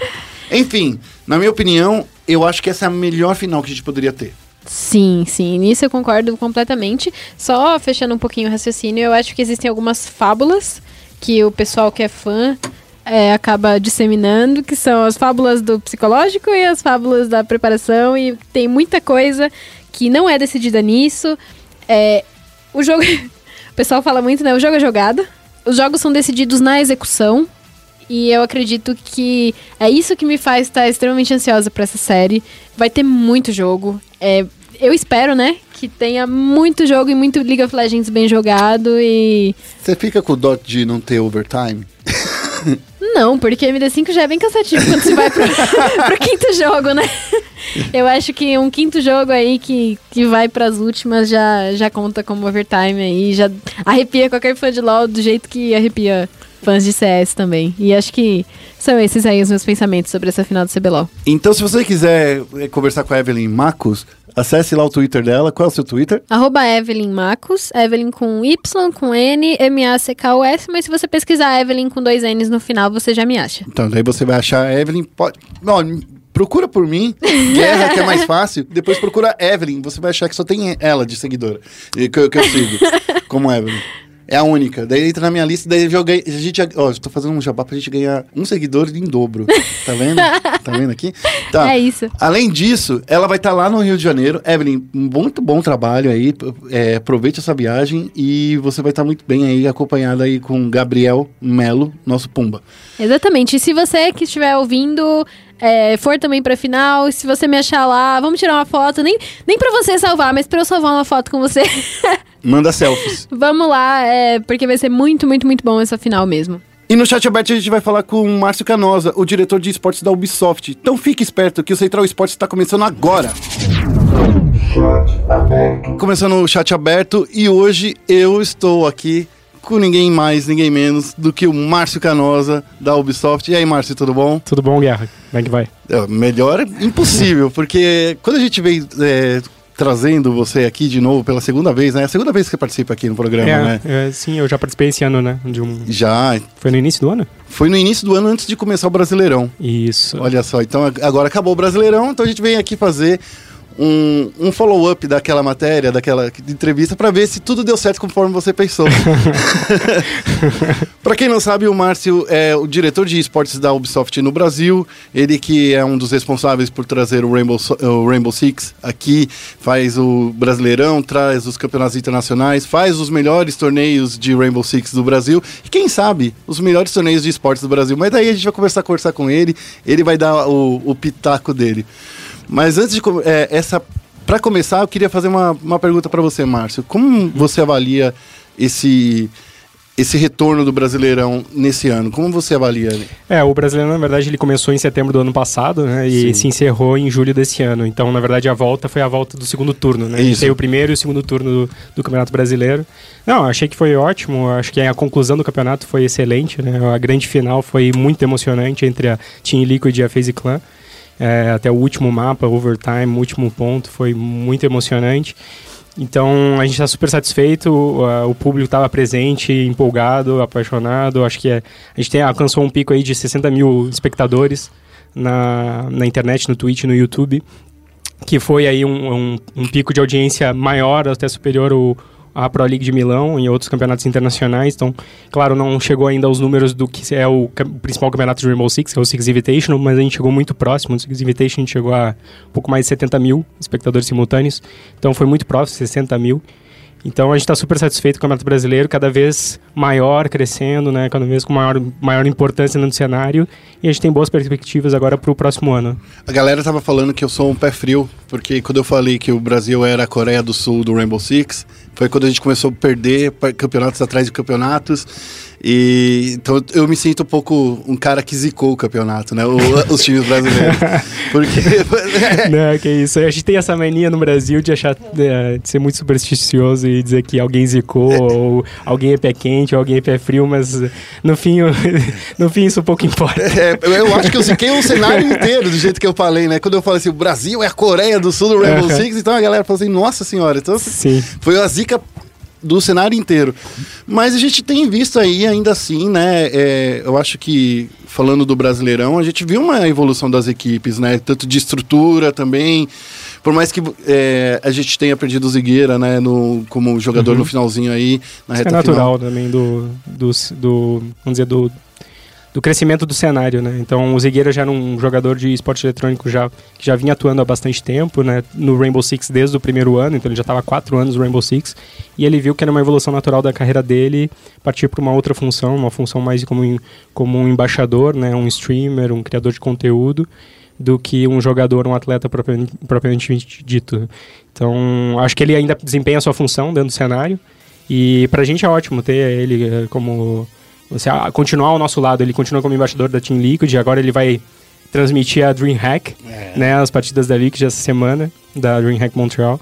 Então, é, pra gente é, é ótimo que ele continua com a gente, continua atuando, continua. Dizer, ativo, né? Então isso é uma, é, acho que- acho que é importante até para ele se manter ativo e não, não se afastar do cenário. Mas o, em relação ao campeonato brasileiro, o que a gente vê é cada vez maior profissionalização, né? Então Sim. acho que acho que esse acho que é o, o que a gente vê que foi mais positivo nesses últimos anos. né? Sim, eu acho que principalmente quando a gente falou naquele, no começo desse ano, era muito em torno dos, dos times estrangeiros chegando aqui no Brasil, o nosso aquele primeiro papo, né? Agora as equipes já estão totalmente estabilizadas aqui, estabelecidas. É, eu acho que o passo agora que a gente vai falar é um pouco além, né? Eu acho que é o é o crescimento do cenário como um todo, né? É, vocês já estão trabalhando com um estúdio é, fixo faz algum tempo, estão aí crescendo em números, né? É, queria então que você me falasse um pouco como é esse crescimento do cenário para vocês da Ubisoft com números de cada vez maiores de espectadores. Você acabou de falar aí, 60 mil na final do Brasileirão. Sim. Então, assim, a gente tá quase do tamanho do cenário internacional inteiro, sei lá. Sim, sim. é. O Brasil sempre teve um, números grandes dentro do cenário interna- internacional de Rainbow Six, né? O que a gente vê é o, é o cenário do Rainbow Six crescendo como um todo. Então a gente vê outras regiões crescendo muito. Então a gente vê agora a Rússia, o Japão, né? a China chegando muito forte. E acho que é uma tendência natural. Então a gente está percebendo que os, os times brasileiros também não têm se destacado tanto assim nos, nos campeonatos internacionais, mas isso é natural, porque a, competi a competição, né, a competitividade está ainda maior. Com esses novos países, esses, novas, esses novos times entrando, com certeza o nível está crescendo muito e o- o- os times brasileiros vão ter que acompanhar isso. né? É, mas a gente está super satisfeito nesses últimos anos, tudo tem se concretizado da forma como a gente tem previsto, né? Cada ano a gente, ah, vamos dizer, está num, num patamar acima, né? Num- a gente está pulando etapas e crescendo. Então agora a gente tem um novo passo que vai ser o ano que vem, a gente está tá analisando como que a gente vai estruturar o ano que vem, mas com certeza vai ser ainda maior e a gente vai concretizar coisas ainda que a gente gostaria de ter concretizado antes. Então a gente vai passo a passo, sempre do tamanho das nossas pernas, né? Também a gente não vamos, não vamos ah, ah, crescer mais do que o do que do que é possível. Você tá me fazendo rir porque assim, gente- eu preciso fazer então uma pergunta. Dá pra dar alguma pista já de alguma coisa que você assim, pô, eu sei que você acabou de falar, é muito cedo, mas uma pista, sei lá. O que eu posso dizer é que o Campeonato Brasileiro vai ter maior relevância no cenário internacional. Então isso é alguma mudança de calendário e de estrutura dos campeonatos. Então isso eu já posso adiantar. A gente está ainda analisando como isso vai, vai acontecer, mas o Campeonato Brasileiro vai ser o campeonato de maior importância no Brasil. Então isso é o dentro do cenário. Uh, e a gente vão ter, e a gente também vai expandir os campeonatos nacionais. A gente começou o campeonato mexicano, né, nesse último ano, então a gente vai dar continuidade para o campeonato mexicano e investir ainda mais, né? A gente está estudando a, possibilidade de ser presencial, assim como o campeonato brasileiro, o campeonato em LAN. E a gente também quer lançar um campeonato uh, sul-americano, é um campeonato do Cone Sul, né? Argentina, Chile e outros países da América do Sul. Então, é, o que a gente vê é um crescimento dos cenários nacionais e uma maior importância dentro desse, desses campeonatos. Que é legal que você está falando isso, porque a América Latina, ela, eu acho que é, um, é uma região do mundo onde todos os grandes torneios esquecem da América Latina. Por mais que existam classificatórias do Dota, por mais que existam classificatórias do, é, dos Majors de Counter-Strike, eu sinto que a América Latina ela não tem a força do que ela deveria ter como continente. É, e quando, vocês quando você fala de trazer um campeonato local, de fazer. Parece que você está dando a relevância que, a, que o continente merece. Sim, sim, não. A comunidade é, é muito grande na América Latina, a comunidade de jogadores. E especialmente o Rainbow Six é muito forte. A gente tem mais de 4 milhões de jogadores na América Uau. Latina. São 2 milhões e meio no Brasil. A gente já superou a marca também de 1 milhão no México e o restante tudo é distribuído entre os países. Claro que depois vem a Argentina, China entre os mais importantes.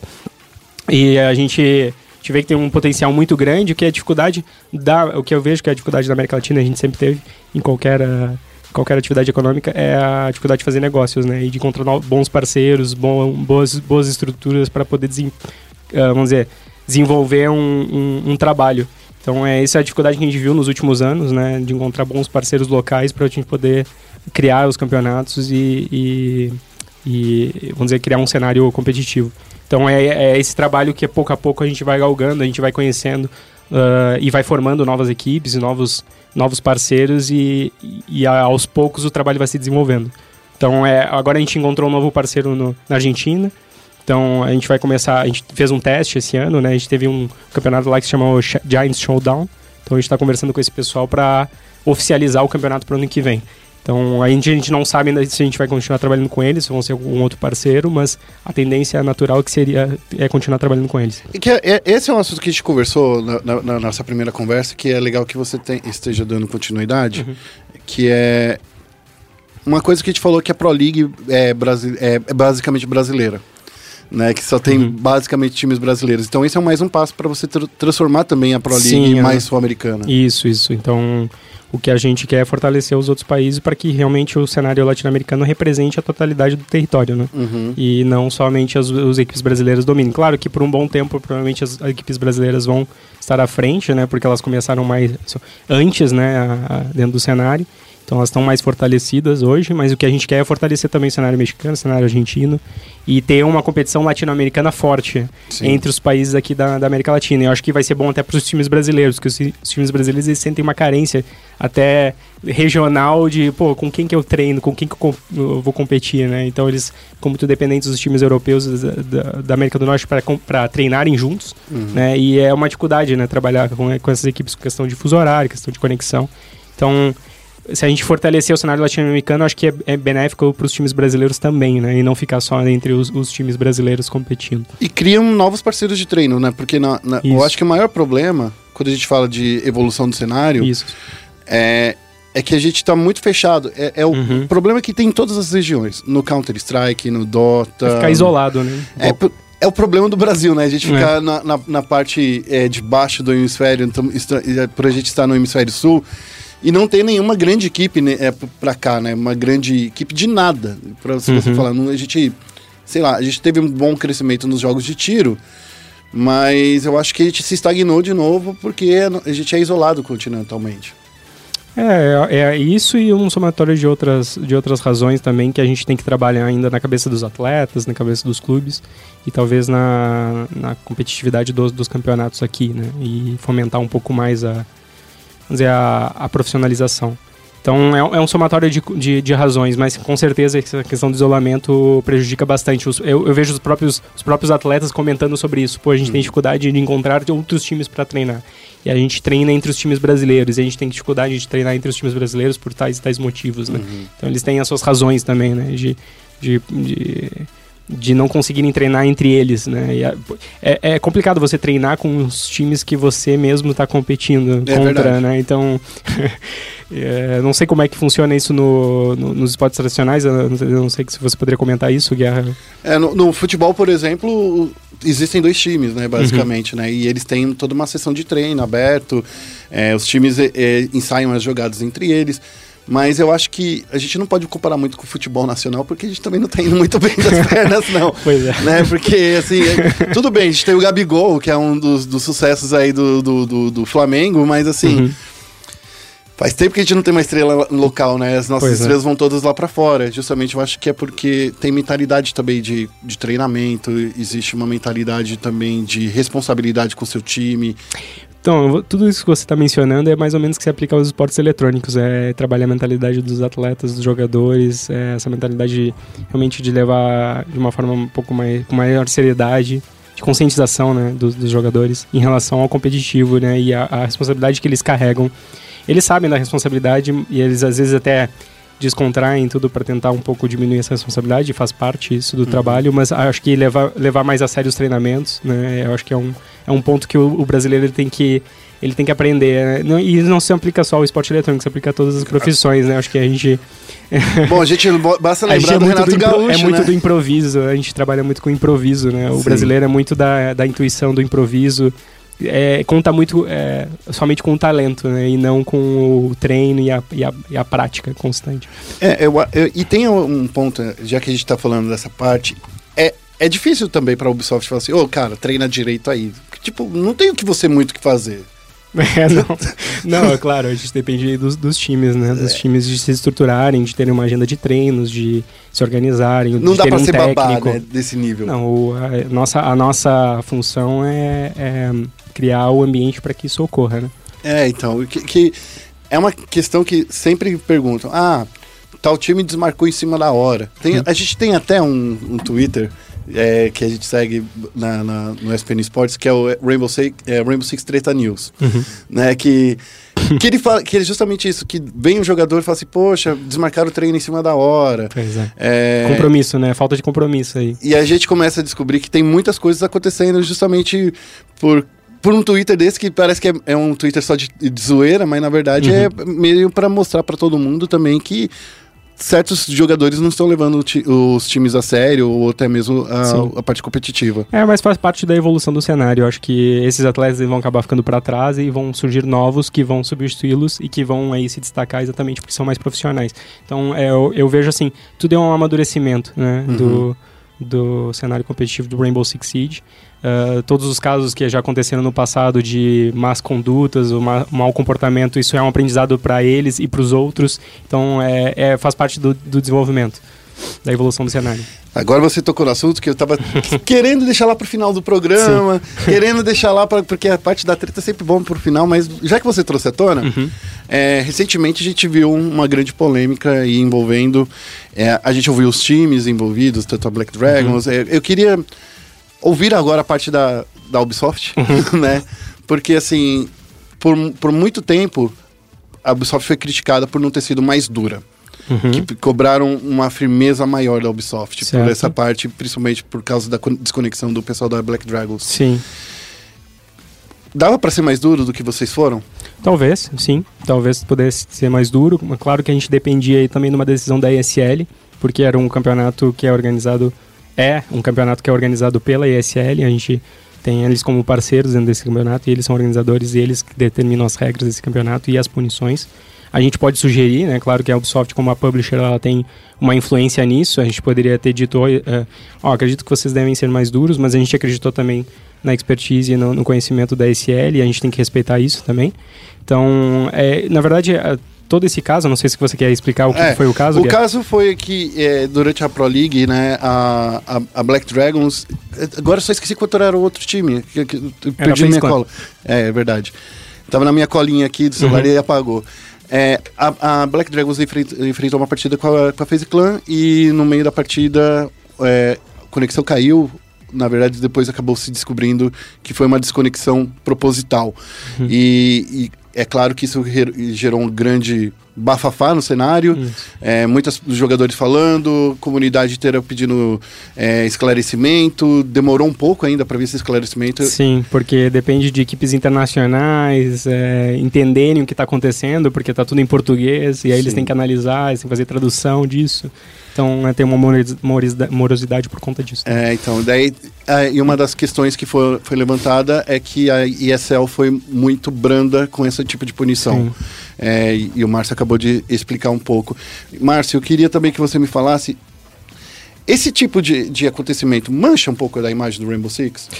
É, afeta, claro, mas eu acho que faz parte do, do- da evolução do, do, do competitivo. A gente teve outros casos no passado também que a gente poderia dizer, ah, mancharam a imagem do. E na verdade foram aprendizados e nunca mais se repetiram, entendeu? Então eu acho que quando eles acontecem, eles servem de lição. E é uma lição que a gente tem que levar adiante para que não ocorram de novo. Então a gente aprendeu, por exemplo, que talvez a punição tenha sido muito branda. A gente aprendeu, ah, e os, os próprios jogadores aprenderam que certas atitudes não condizem com, com, ah, com uma re- carreira profissional que eles, que eles carregam, né? Então, e então é, é uma série de aprendizados, cada um leva o seu e que a gente espera que isso não aconteça novamente e a gente vai tomar as medidas para que isso não aconteça novamente. Então é isso. Como diz o velho é ditado, importante. como diz o velho ditado, né? É, É. errando que a gente aprende, Isso, né? Então, exatamente. acho que eu acho que todo mundo tem um- uma parcela de culpa, inclusive nós, a imprensa, que demoramos para Uhum. reportar, porque a gente estava buscando mais informações, a gente estava tentando entender se não era só uma treta, assim, tipo, uma tretinha que acontece normalmente, né? Ah, É. um, um jogador. É, é que a gente não faz esse tipo de notícia, não é o. Sim. Aqui não é a É, SPN. provocações e todas as redes sociais, esse tipo de. É, a gente não dá esse tipo de notícia, a gente não, não é, é, Não é SPN contigo. É Treta News. né? SPN treta. Não é- SPN ainda treta. não, é. da É, fofoca. né? Então, assim, mas a gente vê, é, olhou, eu acho que nós, a gente aqui, demorou um pouco para entender a gravidade também, e eu faço a minha meia-culpa nisso Uhum. também, por demorar tanto para passar essa informação, porque é o leitor que está querendo saber disso, né? O nosso, Uhum. é, é, nossa audiência. Mas ainda falando ainda de treta, Uhum. tirando essas coisinhas, tem alguns jogadores que falam uma coisa ou outra. Nas redes sociais, né? Nas redes sociais, Sim. inapropriadas. Eu É. não vou citar nomes aqui, mas a gente já deu. Eu já te dei a pauta Sim. anteriormente, E passei. não é o caso só do Brasil, né? É. É, um caso internacional. Tem atletas internacionalmente não se comportando de forma adequada. Exato. Recentemente aconteceu o caso do Canadian, né? Que foi um exposed dele também. É, o Canadian ele agora ele saiu da Evil Genesis, né? Agora ele foi contratado pela eh, Space Station. Então, acho que acre- acredito que existia um problema de, de relacionamento entre os jogadores. eh, e acho que veio à tona com exatamente com essas manifestações dele e de outros companheiros, ex-companheiros de equipe nas redes sociais. É, é curioso hoje com as redes sociais, porque virou um, um turbilhão aí de, sei lá, quase como um psicólogo eletrônico que as pessoas colocam todas as suas Sim. mágoas e todas eh, publicamente na internet para tentar vamos dizer, é quase como uma terapia pessoal. Eu acho que, na verdade, ele não, ele não quer se comunicar, ele está se comunicando com ele mesmo, né? Quando a gente manifesta uma opinião, a gente, nós mesmos queremos eh, nos aliviar a nossa, nosso, nossos, nossos anseios, né? Então, eu acredito que ele deve ter colocado tudo para fora ali nas redes sociais, assim como os outros. Eu acho que faz parte, né? Eu acho que nem todo relacionamento é perfeito e eu acho que os atletas, eles têm que se encontrar entre eles, né? Dentro da equipe. E para o time funcionar, ele não, ele não depende basicamente do, do talento individual, né? Ainda é, depende muito do relacionamento entre eles, da comunicação entre eles. Se eles têm um problema, realmente eles têm que mudar. E eu acho que tomaram a decisão correta. O, agora o, o Canadian foi para outra equipe, eles vão trazer outro atleta para aí tentar ah, ah, formar uma, uma equipe coesa, uma, uma equipe que está harmoniosa, vamos dizer assim. Então ah, existia um problema ali, eles colocaram tudo para fora, acho que é natural, acho que, acho que eh, eu não vejo isso como algo ruim, é, desde que eles sejam, claro, sinceros e, dentro da, e não sejam desrespeitosos com ninguém. Então, eu acho que o importante é você não perder o respeito pelas Sim. outras pessoas, porque, bom, você pode ter um problema comigo, né, Guerra, não sei. Olha só, hein? Vamos fazer eu o passei um problema aqui. contigo, mas ah, a gente tem que saber que nós temos as nossas diferenças, ah, a gente pode até expor as nossas diferenças, mas a gente tem que respeitar o que nós somos, ah, cada um, ah, nós somos duas pessoas e, e, e temos sentimentos, o que seja, mas a gente tem que ser, ser profissional e, e, tra- e tratar as, as diferenças de forma respeitosa e profissional. Então, acho que eu não cheguei a ler o que, que o Canadian escreveu e como que ele escreveu, ma- mas acredito que esse tipo de manifestação eu acho que é natural, acho positiva. você colocar pra fora, desde que você não aí eh, exponha de forma indevida primeiro a privacidade de outras pessoas Sim. e seja respeitoso na forma na nas colocações e não eh, use palavras eh, xingamentos o que seja de baixo de baixo teor. Mas isso é uma coisa complicada, né? A gente tá falando de jovens, né? Os caras que têm É. 20, 22, 23, 25 anos no máximo. O mais velho, o mais vovô era o Zigueira, Sim. né? Então, assim, é meio complicado você cobrar uma maturidade de alguém que ainda tá desenvolvendo isso, que tá justamente nesse processo.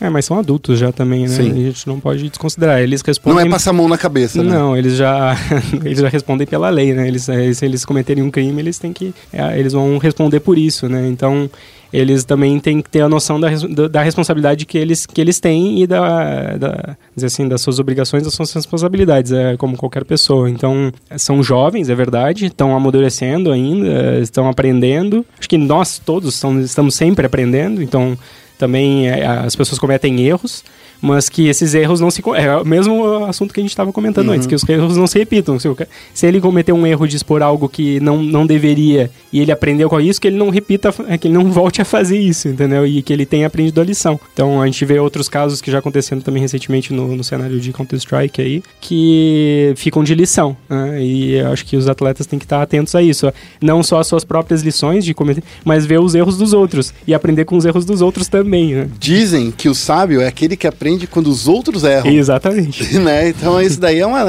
Hoje tô filósofo, Uhum. trazendo aqui um pouco de, de cultura aí para os nossos ouvintes. Sim. E para finalizar, eu achei esse papo, é, eu acho que é, essa parte né, do, do, do papo, que é a parte tensa, que depois a gente volta a falar de coisa Uhum. boa. é, vocês também quase entraram numa outra roubada, né? Que foi a Dreamhack do Rio. Hum. Que foi Sim, uma. foi um evento que foi um pouco. Teve seus problemas de organização, né? Sim, e, é- e aí eu acho que pro público brasileiro não ficou claro direito como é que essas negociações aconteceram para Uhum. chegar para vocês desmarcarem o campeonato em cima da hora, é, que né? na verdade a gente entrou como, um- como parceiro no, no evento, né? E Nos foi, nos foi prometido uma estrutura para a gente poder realizar um torneio da- de DreamHack do Rainbow Six no Brasil, que justamente uh, alguns dias antes do evento nos foi comunicado que não haveria. Então a gente te- foi obrigado a cancelar. Basicamente eles nos prometeram uma certa estrutura que não, foi, não seria oferecida. Então a gente tomou a decisão de cancelar a participação do Rainbow Six porque a gente acredita que a gente tem que eh, preservar primeiro pelos atletas, pelas melhores condições de jogo, né? E, e pelo espetáculo também. Então para o público, né? A gente não gostaria de oferecer algo que não fosse uh, dentro da nossa expectativa da qualidade que a gente espera. Então a gente decidiu cancelar né, a participação do Rainbow Six. E quando eu vi essa parte, falando dessa parte, porque teve muitos eh, espectadores, muitos, muitos fãs né, de Rainbow Six que tinham comprado o ingresso só por causa do Rainbow Six. Tudo Uhum. bem, foram reembolsados, foram ressarcidos, coisa e tal. Mas Sim, aí. essa foi a nossa maior preocupação ainda no momento que a gente fez esse, eh, a gente tomou essa, a decisão de cancelar, né? Que foi como que a- o pessoal da DreamHack faria os, o ressarcimento e, e o compensação para o público, né? Sim, mas eu acho que a- o maior problema é talvez. A gente entrevistou duas pessoas que tinham comprado passagem pra sair do Nordeste Pois vir é, pra cá. tem esse caso também. Que isso não dá pra reembolsar, Não, né? Então não. é, é- É, infelizmente. é. Tempos depois a gente conversou com esses mesmos é, é, torcedores e eles falaram assim: bom, pelo menos a gente foi pro Rio de Janeiro e curtiu praia. Sim, era um feriado também. Era né? feriado, Ah. então, então. Pelo lado menos é, negativo. transformou o limão na limonada. É, então, pelo lado menos negativo, teve. O lado essa- positivo. é. É, então. É, é- mas é, é- é chato quando isso tem que É acontecer. chato porque mancha o nosso cenário competitivo no Brasil, né? No esporte eletrônico no Brasil. É, esse tipo de evento, esse tipo de situação é muito ruim para a visibilidade do Brasil e para a atração de novos investimentos. Né? Então, espero que não se repita.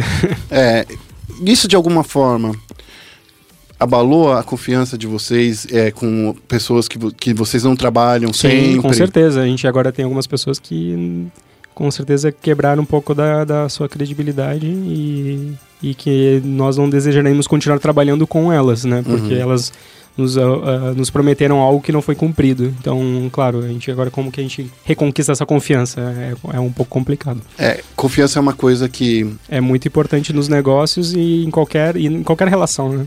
Profissional ou pessoal.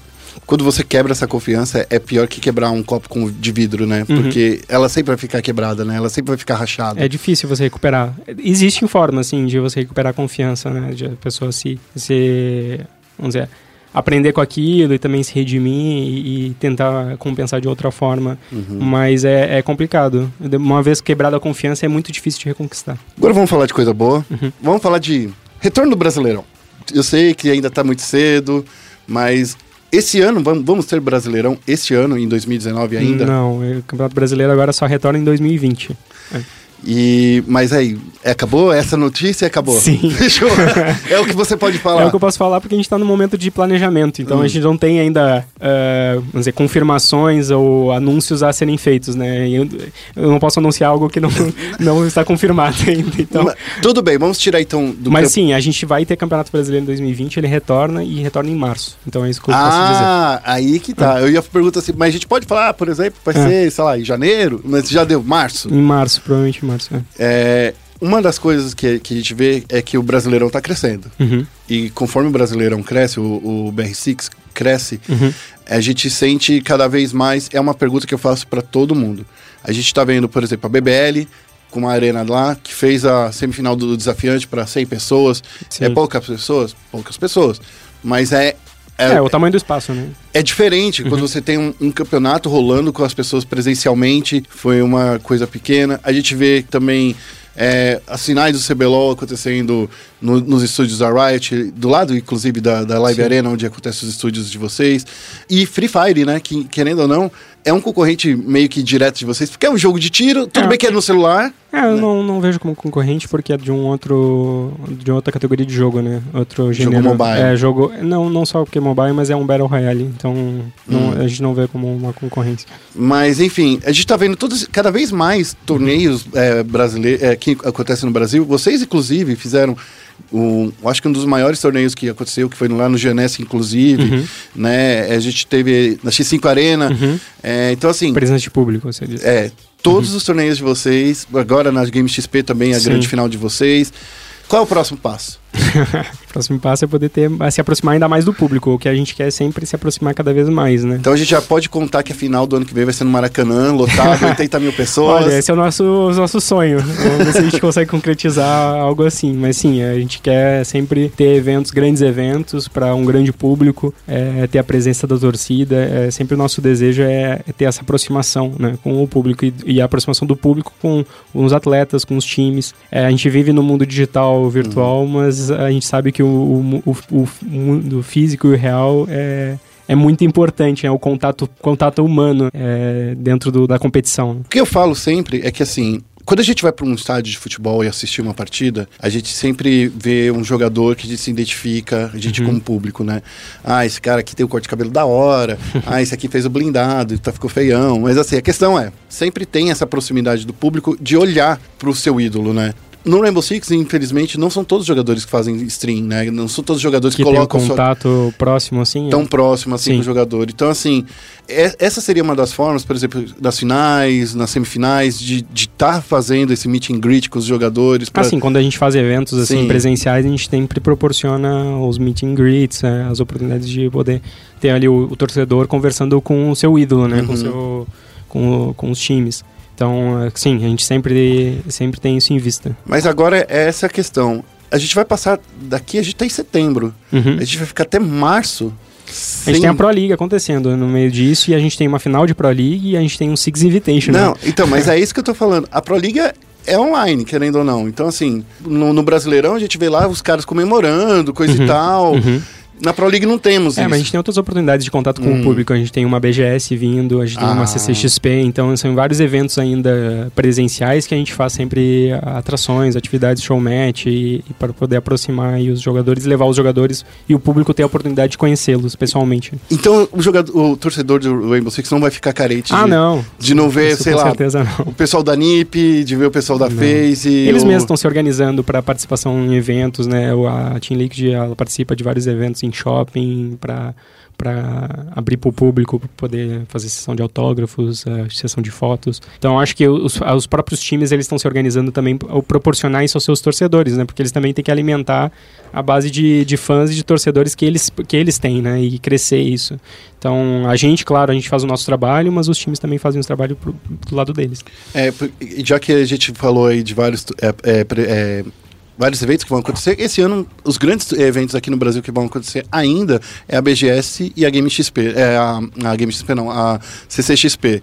É, e a Ubisoft sempre fazendo grandes estúdios, stands na BGS. Eu não sei se na CCXP ela faz do mesmo tamanho, mas são oportunidades como essa que dá para atrair né, mais o público. É, Né? a gente tem cada vez mais o maior número de eventos né, no mercado de games e, e cada vez mais bem estruturados e mais com stands mais bonitos e eh, proporcionando uma experiência. A gente viu recentemente a Game XP, que é um evento que agora se estabeleceu dentro do calendário carioca, né? Sim. Então, quase todo ano, eh, praticamente todo ano agora tem acontecido a Game XP e é um super evento que traz uma, uma oportunidade totalmente diferenciado do que a gente vinha vindo no mercado de games, de mais de experiências, né? Então é trazer o é, é trazer o, o virtual digital para experiências reais ali e fun- sem contar a arena de esportes que eles montam com uma super tela, uma maior tela. Chegou a te dar medinho? Porque assim, você não tem controle dessa estrutura. E- Não, a gente confia muito aí na, na parceria com o grupo Omelete e com o Mas o você então não é do- controlador desse nível de controle de, putz, tem que ser do meu jeito, do. Da, da- da- do Não, não. O que a gente se preocupa- é com a qualidade. É, Qualidade é primeiro sim, lugar. Sim, é em primeiro lugar. Se precisar ter um controle nosso, é, a gente vai a gente vai atuar so- sobre isso. Mas se a gente está trabalhando com pessoas, com, com parceiros que Uhum. têm uma qualidade que já, já se comprovaram dentro do mercado, por que, que a gente vai, vai... Não, a gente confia daí. né? Certo, certo. Aí a confiança existe. Ainda falando nesse período que a gente vai ficar aí sem os torneios presenciais, Uhum. né? Com os, dos jogadores presenciais aparecendo nas câmeras, partindo desse ponto que já que eh, a gente tá falando aí, ah, vai ter os eventos, Uhum. a gente tá rolando os, os torneios internacionais também, então conteúdo não vai faltar pra galera ver. O que eu tô sentindo uma falta é de um torneio internacional no Brasil. Uhum. Esse ano não teve, né? Esse ano não teve. Sim. Porque, tudo bem, é, os jogadores já foram lá pra Highley, já Uhum. foram pra, pra Milão, já... É, a, gente tem que, a gente tem que lembrar que no Rainbow Six a gente tem uma estrutura em que a gente tem quatro eventos grandes por ano, né? Um que acontece em fevereiro, que é o Six Invitational, que é o grande evento do Rainbow Six Siege. que é o campeonato mundial. Ele, ele é, é considerado o campeonato mundial. É, todos são campeonatos mundiais, né? É, mas, mas- esse é o campeonato mundial dos mundiais. Né? É. Ele, ele praticamente ele encerra e inicia um novo ciclo, né? Então, dentro do Rainbow Six, do ano do Rainbow Six. E a gente tem sempre, então, um campeonato que acontece, um torneio internacional acontece em maio, um em agosto e um em novembro. Então, a gente, esse ano a gente teve a, a final da Pro League de Milão em maio. Agora a gente teve em- em- nos Estados Unidos o Major em agosto, em Raleigh. E a gente vai ter a final da Pro League no Japão em novembro. Então a gente sempre tem quatro eventos internacionais. Imagina quantos países a gente tem no mundo querendo assediar estes eventos. É, que Bra... mas você sabe como é que é. Eu vou torcer pro, pela- pelo meu time. Eu sou time Brasil. mas eu também. Então, o meu trabalho, minha, claro, a minha função é defender o nosso território. Então, eu tô, é, claro, trabalhando e a nossa equipe aqui do Brasil para trazer de novo um evento desses pro Brasil e para outros países da América Latina. A gente não pode esquecer também que a gente trabalha para outros países aqui. Então, a gente já tá vendo o México, por exemplo. Uhum. Então, é... mas claro, a gente sempre quer trazer um, esses grandes eventos para o Brasil e eu acho que cada vez mais com a força do Rainbow Six no Brasil, a gente e a relevância, a gente tem sempre uma probabilidade muito grande de trazer esses eventos, porque se viu o que aconteceu, por exemplo, na Pro League do Rio ano passado, né? Sim. A presença do público em massa. E, e isso a gente não tem visto ainda nos, nos outros países. Então, a gente tem uma certeza que o Brasil tem a oferecer isso, a- o público e a paixão do público, né? E o engajamento do público. Então, os, vamos dizer que dentro da Ubisoft, eh, eles têm uma visão muito positiva do Brasil, em querer trazer de novo novos eventos para cá, porque eles sabem que vão ser eventos com uma ah, uma presença de público muito grande e, e espetáculos realmente esportivos, né? É, e a gente, eu, eu falo que eu sou um pouco invejoso porque Montreal tem dois eventos, né? Que tá rolando Sim. a, a DreamHack de Montreal agora e tem o Six Invitation. É a casa do Rainbow Six, né? O estúdio do Rainbow Six é em Montreal, então É mais fácil fazer o campeonato no quintal da sua casa, é né? mais ou menos isso. Brincadeira, né? Mas assim, é- é- essa questão sempre vai acontecer com vocês, porque Uhum. assim, quando vocês fizeram aquela primeira final da Pro League lá na Max Arena, que trouxe muita gente, cara, eu acho que foi o primeiro grande evento E o Brasil chegou na final também, né? É. Black Dragons. Eh, Os dois eventos que a gente teve no Brasil, nos dois os times brasileiros chegaram na final. Aquela final da, da Pro League da Max 5, a Black Dragons. Sim. Lembra, venceu da Penta Sim. na semifinal, que foi um momento muito emocionante. O Meligênio, nosso narrador, ele chegou a chorar na transmissão, porque foi muito emocionante realmente, porque era uma hegemonia da, da Penta naquela época. E os garotos da Black Dragons venceram, foram à final da, contra a Ence e acabaram perdendo a final, mas o time estava lá até o fim. E a FaZe Clan ano passado também chegou na, na final. Então. é, foram momentos muito emocionantes e com presença do público muito forte, né? A gente tava, os torcedores da Black Dragon, eu lembro na Max 5 lá, gritando e torcendo, tava, nossa, foi, foi muito legal. Fazendo a uma energia era muito boa. Amarrando com a minha entrada, quando eu falei que o Brasil era a Coreia do, do, do Rainbow Six, Uhum. Eu acho que isso daí de não ter torneio internacional aqui no Brasil é uma forma da Ubisoft não deixar a gente ganhar mais nada e nem chegar perto do vice. é, é tudo bem, é uma teoria da conspiração doida. A, a único mundial, o único mundial que nós temos até o momento do Rainbow Six foi a Team Liquid ganhando a Atlantic City. É, então, então, não sei vamos se, fazer tudo não pra sei, lá. se- não sei se evento no Brasil é o caminho pra gente chegar ao título mundial. Eu só tô brincando, mas porque assim, porque eu acho que o que tá faltando no Brasil, não só por causa do Rainbow Six, todos os torneios, eu acho que a gente teve um torneio muito legal de Counter-Strike em Belo Horizonte. Uhum. Você acompanha, é, Sim. não, dá- não- é impossível falar. Já teve MSI, né, do League Já teve MSI aqui. do League of Legends aqui, então assim, eu acho, talvez seja um momento econômico que esteja meio que atrapalhando o nosso, a gente pensar em trazer esses campeonatos, porque a gente sabe que é caro, não é barato, Uhum. né? Não, no caso do Rainbow Six não é esse o caso. Hum. No caso do Rainbow Six realmente é o crescimento do cenário Rainbow Six mundialmente. Então a gente, tá, a gente tem que democratizar um pouco também os eventos. né? A gente não pode ter evento no Brasil todo ano, sendo que a gente só tem quatro eventos por Sim. ano. Então é o que eu estava comentando. Então agora a gente tem novos, novos países e novos territórios que estão crescendo muito. ó. A gente tem a China, a gente tem o Japão, a gente tem a Rússia, a gente tem a Austrália. Então são vários países aí com grandes potenciais também de acolher grandes eventos que nem o, o que a gente teve aqui no Brasil. Então a, a Ubisoft, claro, ela está querendo ah, levar esses grandes eventos para diversas partes do mundo. Então acho que vai voltar, a gente, a gente vai ter de novo no Brasil com certeza. Isso eu posso afirmar com certeza. A questão é que a gente está dando oportunidade para outros, outros países terem um gostinho disso. A gente já teve dois. Sim. Então, eh, esse ano a gente teve um na Itália, o primeiro na Itália, Uhum. entendeu? A gente vai ter agora esse ano também o primeiro no Japão, né? Então, eh, tem- tem- temos que ser menos egoístas Ah, é que a gente é também. egoísta mesmo. Não tem jeito, eu sou egoísta, eu quero mais. Se pudesse ter 12 campeonatos, um por mês. É, o ideal é que a gente tivesse todo mês É, exato. Mundial.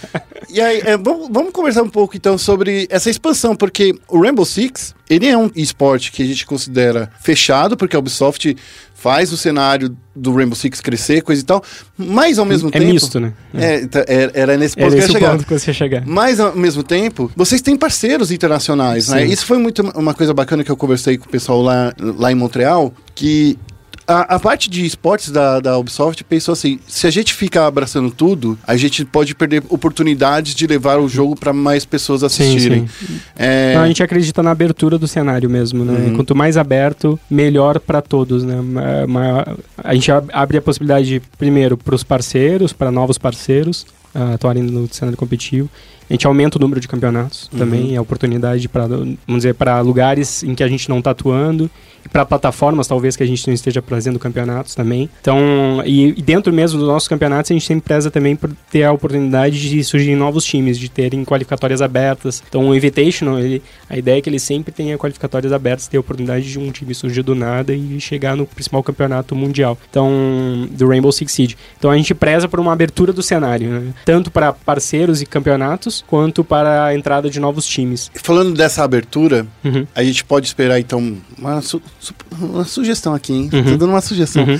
de ter mais times no, no Brasileirão, por exemplo, ou até. É que o Brasileirão é o campeonato que vocês coordenam Uhum. e elaboram, fazem toda a parte de, de produção, porque a gente sente que cada vez mais tem mais pessoas querendo jogar. Isso, Eu- eu tem, fiquei- mais, tem mais times nos procurando querendo integrar o cenário, né? E mais organizações querendo fazer parte disso. Claro, a gente estuda a possibilidade de aumentar o número de, de, de times né, no campeonato, mas com- a gente tem que lembrar que isso envolve várias várias questões. Primeiro, tem questão financeira, outra questão ah, de calendário, tempo, né? Porque quanto maior o número de times, maior, vamos dizer, o maior É. número de rodadas você precisa, né? Para poder ah, fazer o campeonato acontecer. Aumentando dois times já são mais 12 rodadas. Exato, então é isso, e, e a gente tem que encaixar tudo dentro de um calendário que, como a gente estava conversando sobre os campeonatos internacionais, Sim. então tudo tem que, porque os campeonatos não podem se sobrepor, né? A gente tem que ter a oportunidade dos times poderem competir ah, nos principais torneios mundiais, então eles não podem estar fazendo rodada do Campeonato Brasileiro aqui no mesmo tempo que está acontecendo um Major, por exemplo. Então a gente tem que encaixar tudo. É, é difícil aumentar esse número de times, mas a gente está trabalhando para isso. Uma sugestão que eu ia dar é fazer os jogos que vocês já dividem a Pro Uhum. League, né? A Pro League já é dividida de quarta e sexta, né? Então, Sim. assim, pegar, fazer semana do, do Rainbow Six, entendeu? De segunda, Super domingo. semana. Super se- semana. Segunda, do- segunda, domingo, você vai ver Rainbow Six todos os Todos dias. os dias. Uma coisa legal. Mas aí você tem que pensar pelos atletas também. Tadinhos, né? pois é. Que é uma coisa bem puxada. Isso. O que é sempre legal de falar de, de esportes e falar de calendário e falar essas coisas, porque pro ano que vem eu sei que você não pode falar muita coisa, mas como o campeonato vai acontecer em- vai começar em março, a gente pode esperar que ele vai até julho, agosto, setembro, Não, a ideia é que ele continue sendo anual. Então, se ele começar em março, vai até o final do vai ano. até o final do ano. Uhum. E, e aí nessa questão, já que vai ter os outros torneios internacionais acontecendo ao mesmo tempo, Uhum. A gente tem po- intervalos, assim como a gente teve o Campeonato Brasileiro dessa, nessa ter uma pausa temporada. A gente também. tem as pausas para os campeonatos internacionais, sim. Então, dessa forma, se- continua seguindo. Que nem a Pro League, inclusive, já faz com, com, Isso. com Counter-Strike, Ra- Rainbow Six também. Do Rainbow Six tem uma pausa também na Pro League. É um campeonato de 5, 6 meses que tem sempre uma pausa no meio para um Major. né? Sim, então é, é, é bom a gente lembrar que o ano que vem vai ter o ano inteiro de, de Brasileirão, mas vai ter os torneios internacionais também. Também, exato. Vamos ter um, um aumento de número de torneios internacionais ou não? Isso depende muito do que. que Dos dizer outros parceiros. Dos outros parceiros, né? Porque aí não é nós que produzimos esses eventos, então a gente não tem como ter certeza, né? A gente Uhum. depende deles para produzir esses eventos.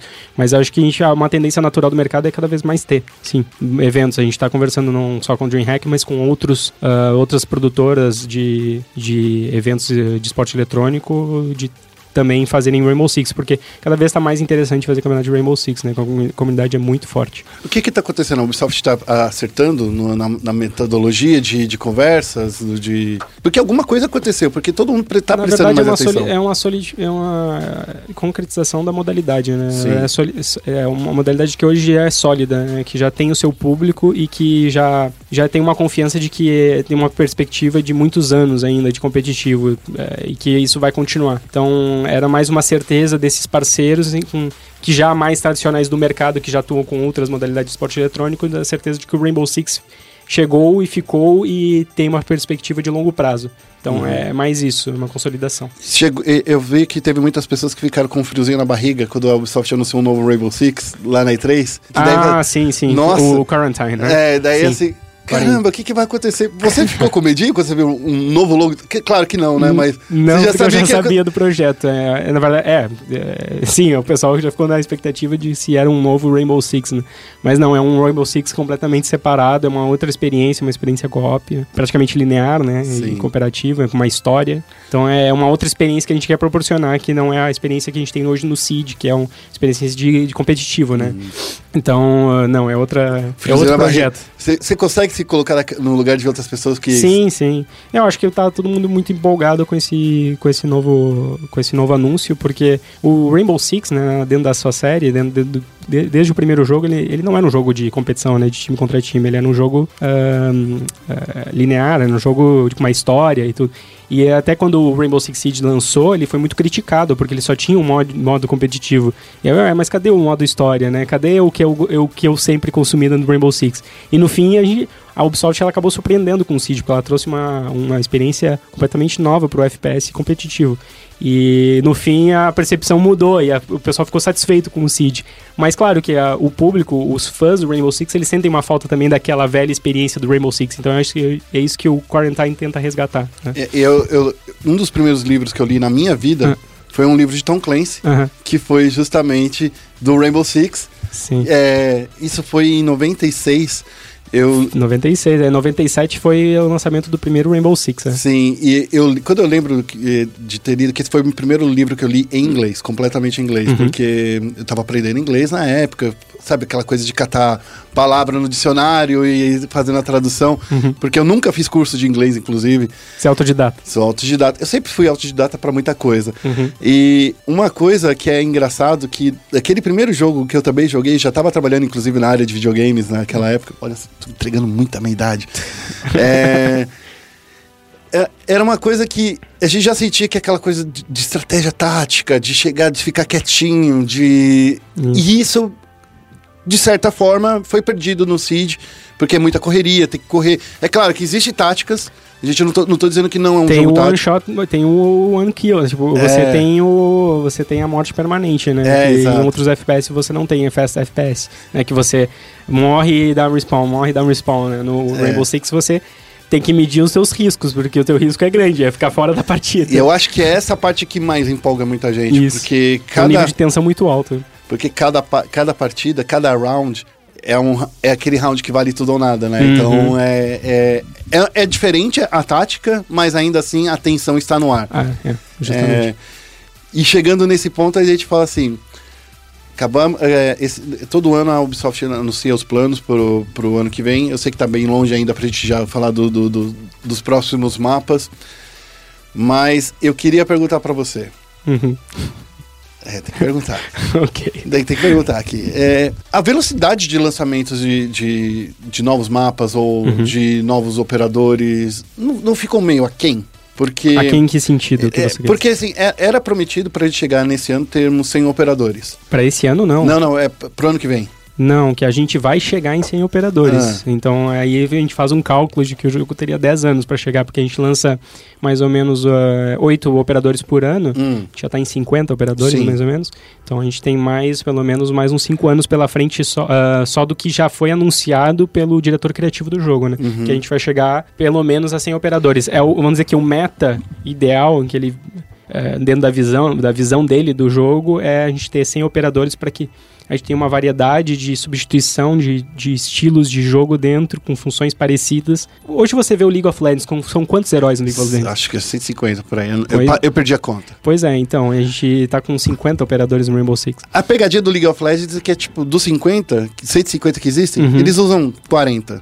Os jogadores usam 40. E, O maior recorde é o do Dota, sendo bem honesto aqui, Uhum. é o Dota porque eles têm 120 é, personagens, no The Internet foram usados 119. nossa. Então, nossa, assim, é. é, é, é então, literal- acho que é- eu imagino que o diretor criativo, né, o, É. gra- o grande criador do Rainbow Six, é, Rainbow Six Siege, ele tem essa visão. É, ele, provavelmente ele tá já pensando os operadores de uma forma que eles sejam todos muito úteis, né? de É, qualquer forma. de qualquer forma. E essa é a parte legal, porque se você começa a jogar hoje, você não tem um passe da temporada, se você não comprou os últimos passes, Uhum. o jogo base em si, ele já é bastante versátil, né? Sim, e você consegue também farmar tudo dentro do jogo, né? Você não precisa É. despender dinheiro. Se você farmar, ah, você jogar muito, você consegue desbloquear todos os personagens de forma muito fácil. Você não precisa gastar um centavo, Não. né? A única coisa que você precisa gastar, sei lá, pra pegar o chaveirinho da, do Black os, Dragon. Os cosméticos, né? É, Ex- exatamente. Porque- A skin elite do personagem, É, que são bem legais é por isso que vocês fazem elas legais, pra gente comprar. é uma coisa legal. O jogo tem que ser autossustentável, né? A gente É. tem que pensar nisso. É nesse ponto. Ele tem, um, ele, ele tem um custo muito alto de manutenção, ele tem um custo al- muito alto de desenvolvimento, são muitos profissionais trabalhando no jogo, então a gente tem que contar que o jogo ele precisa ter uma, um, um, um faturamento também. Agora que você falou, por muito tempo eu ouvi as pessoas cobrando pra o Rainbow Six ser gratuito, que nem cobram de Street Fighter, pra Uhum. você ter uma ideia.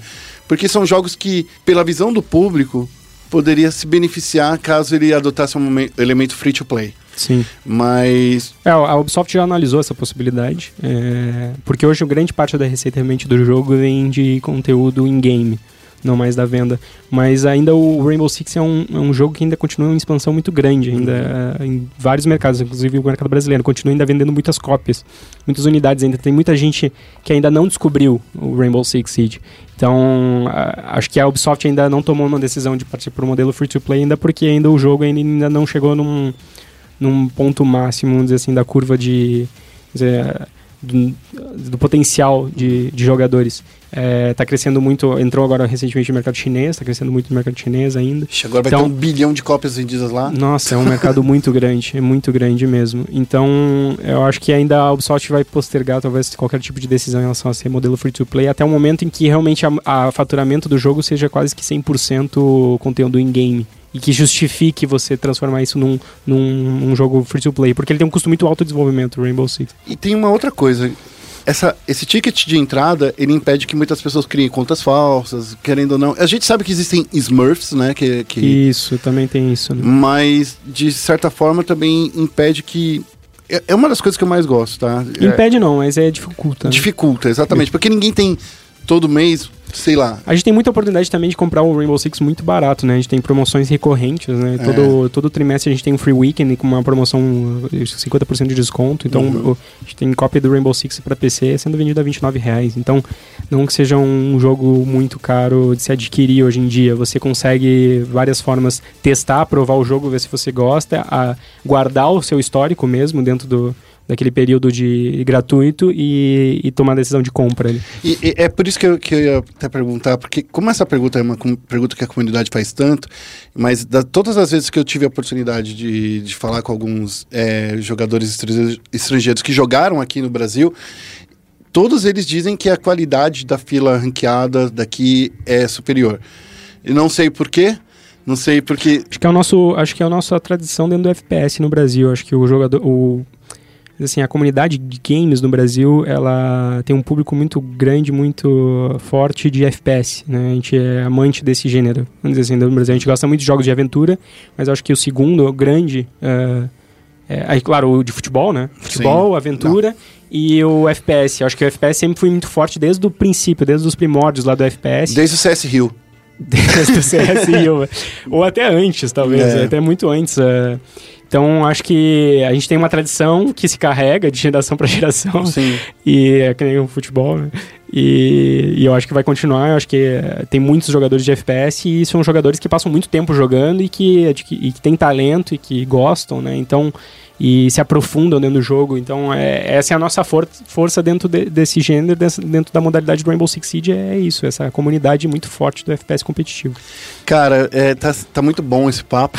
a gente já tá quase chegando, mas eu queria terminar ainda Sim. com uma pergunta.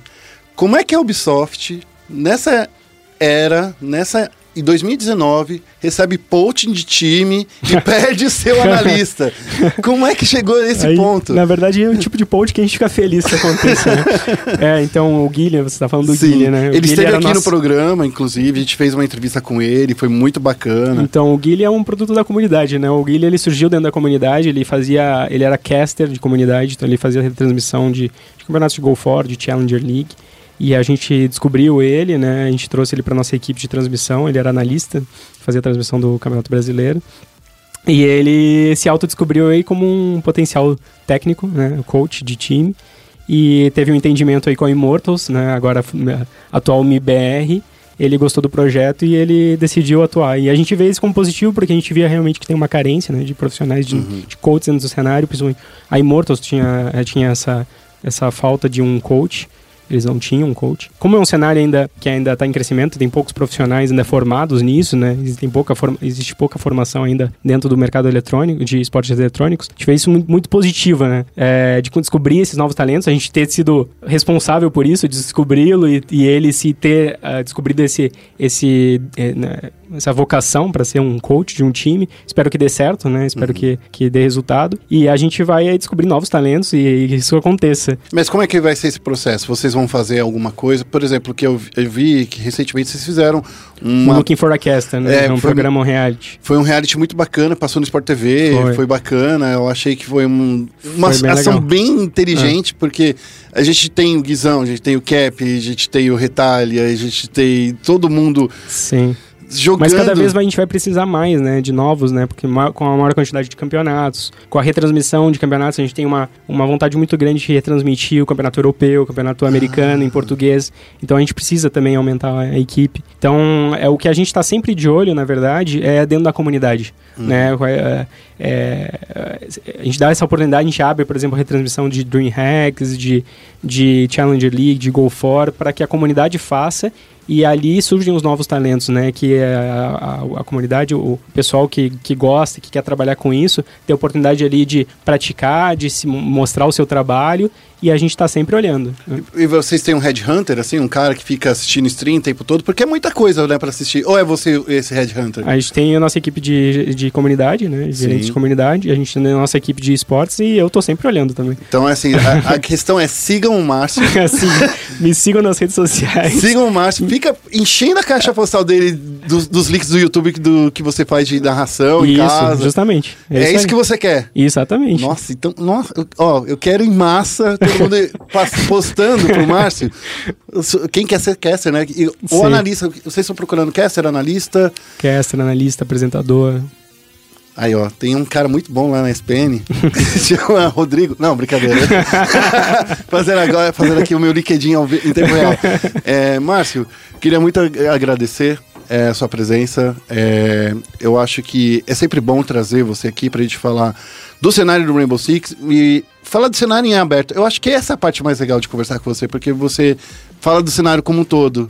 É, eu gosto muito, eu acho que o, o esporte, é, o esporte eletrônicos, né, os esportes são fascinantes.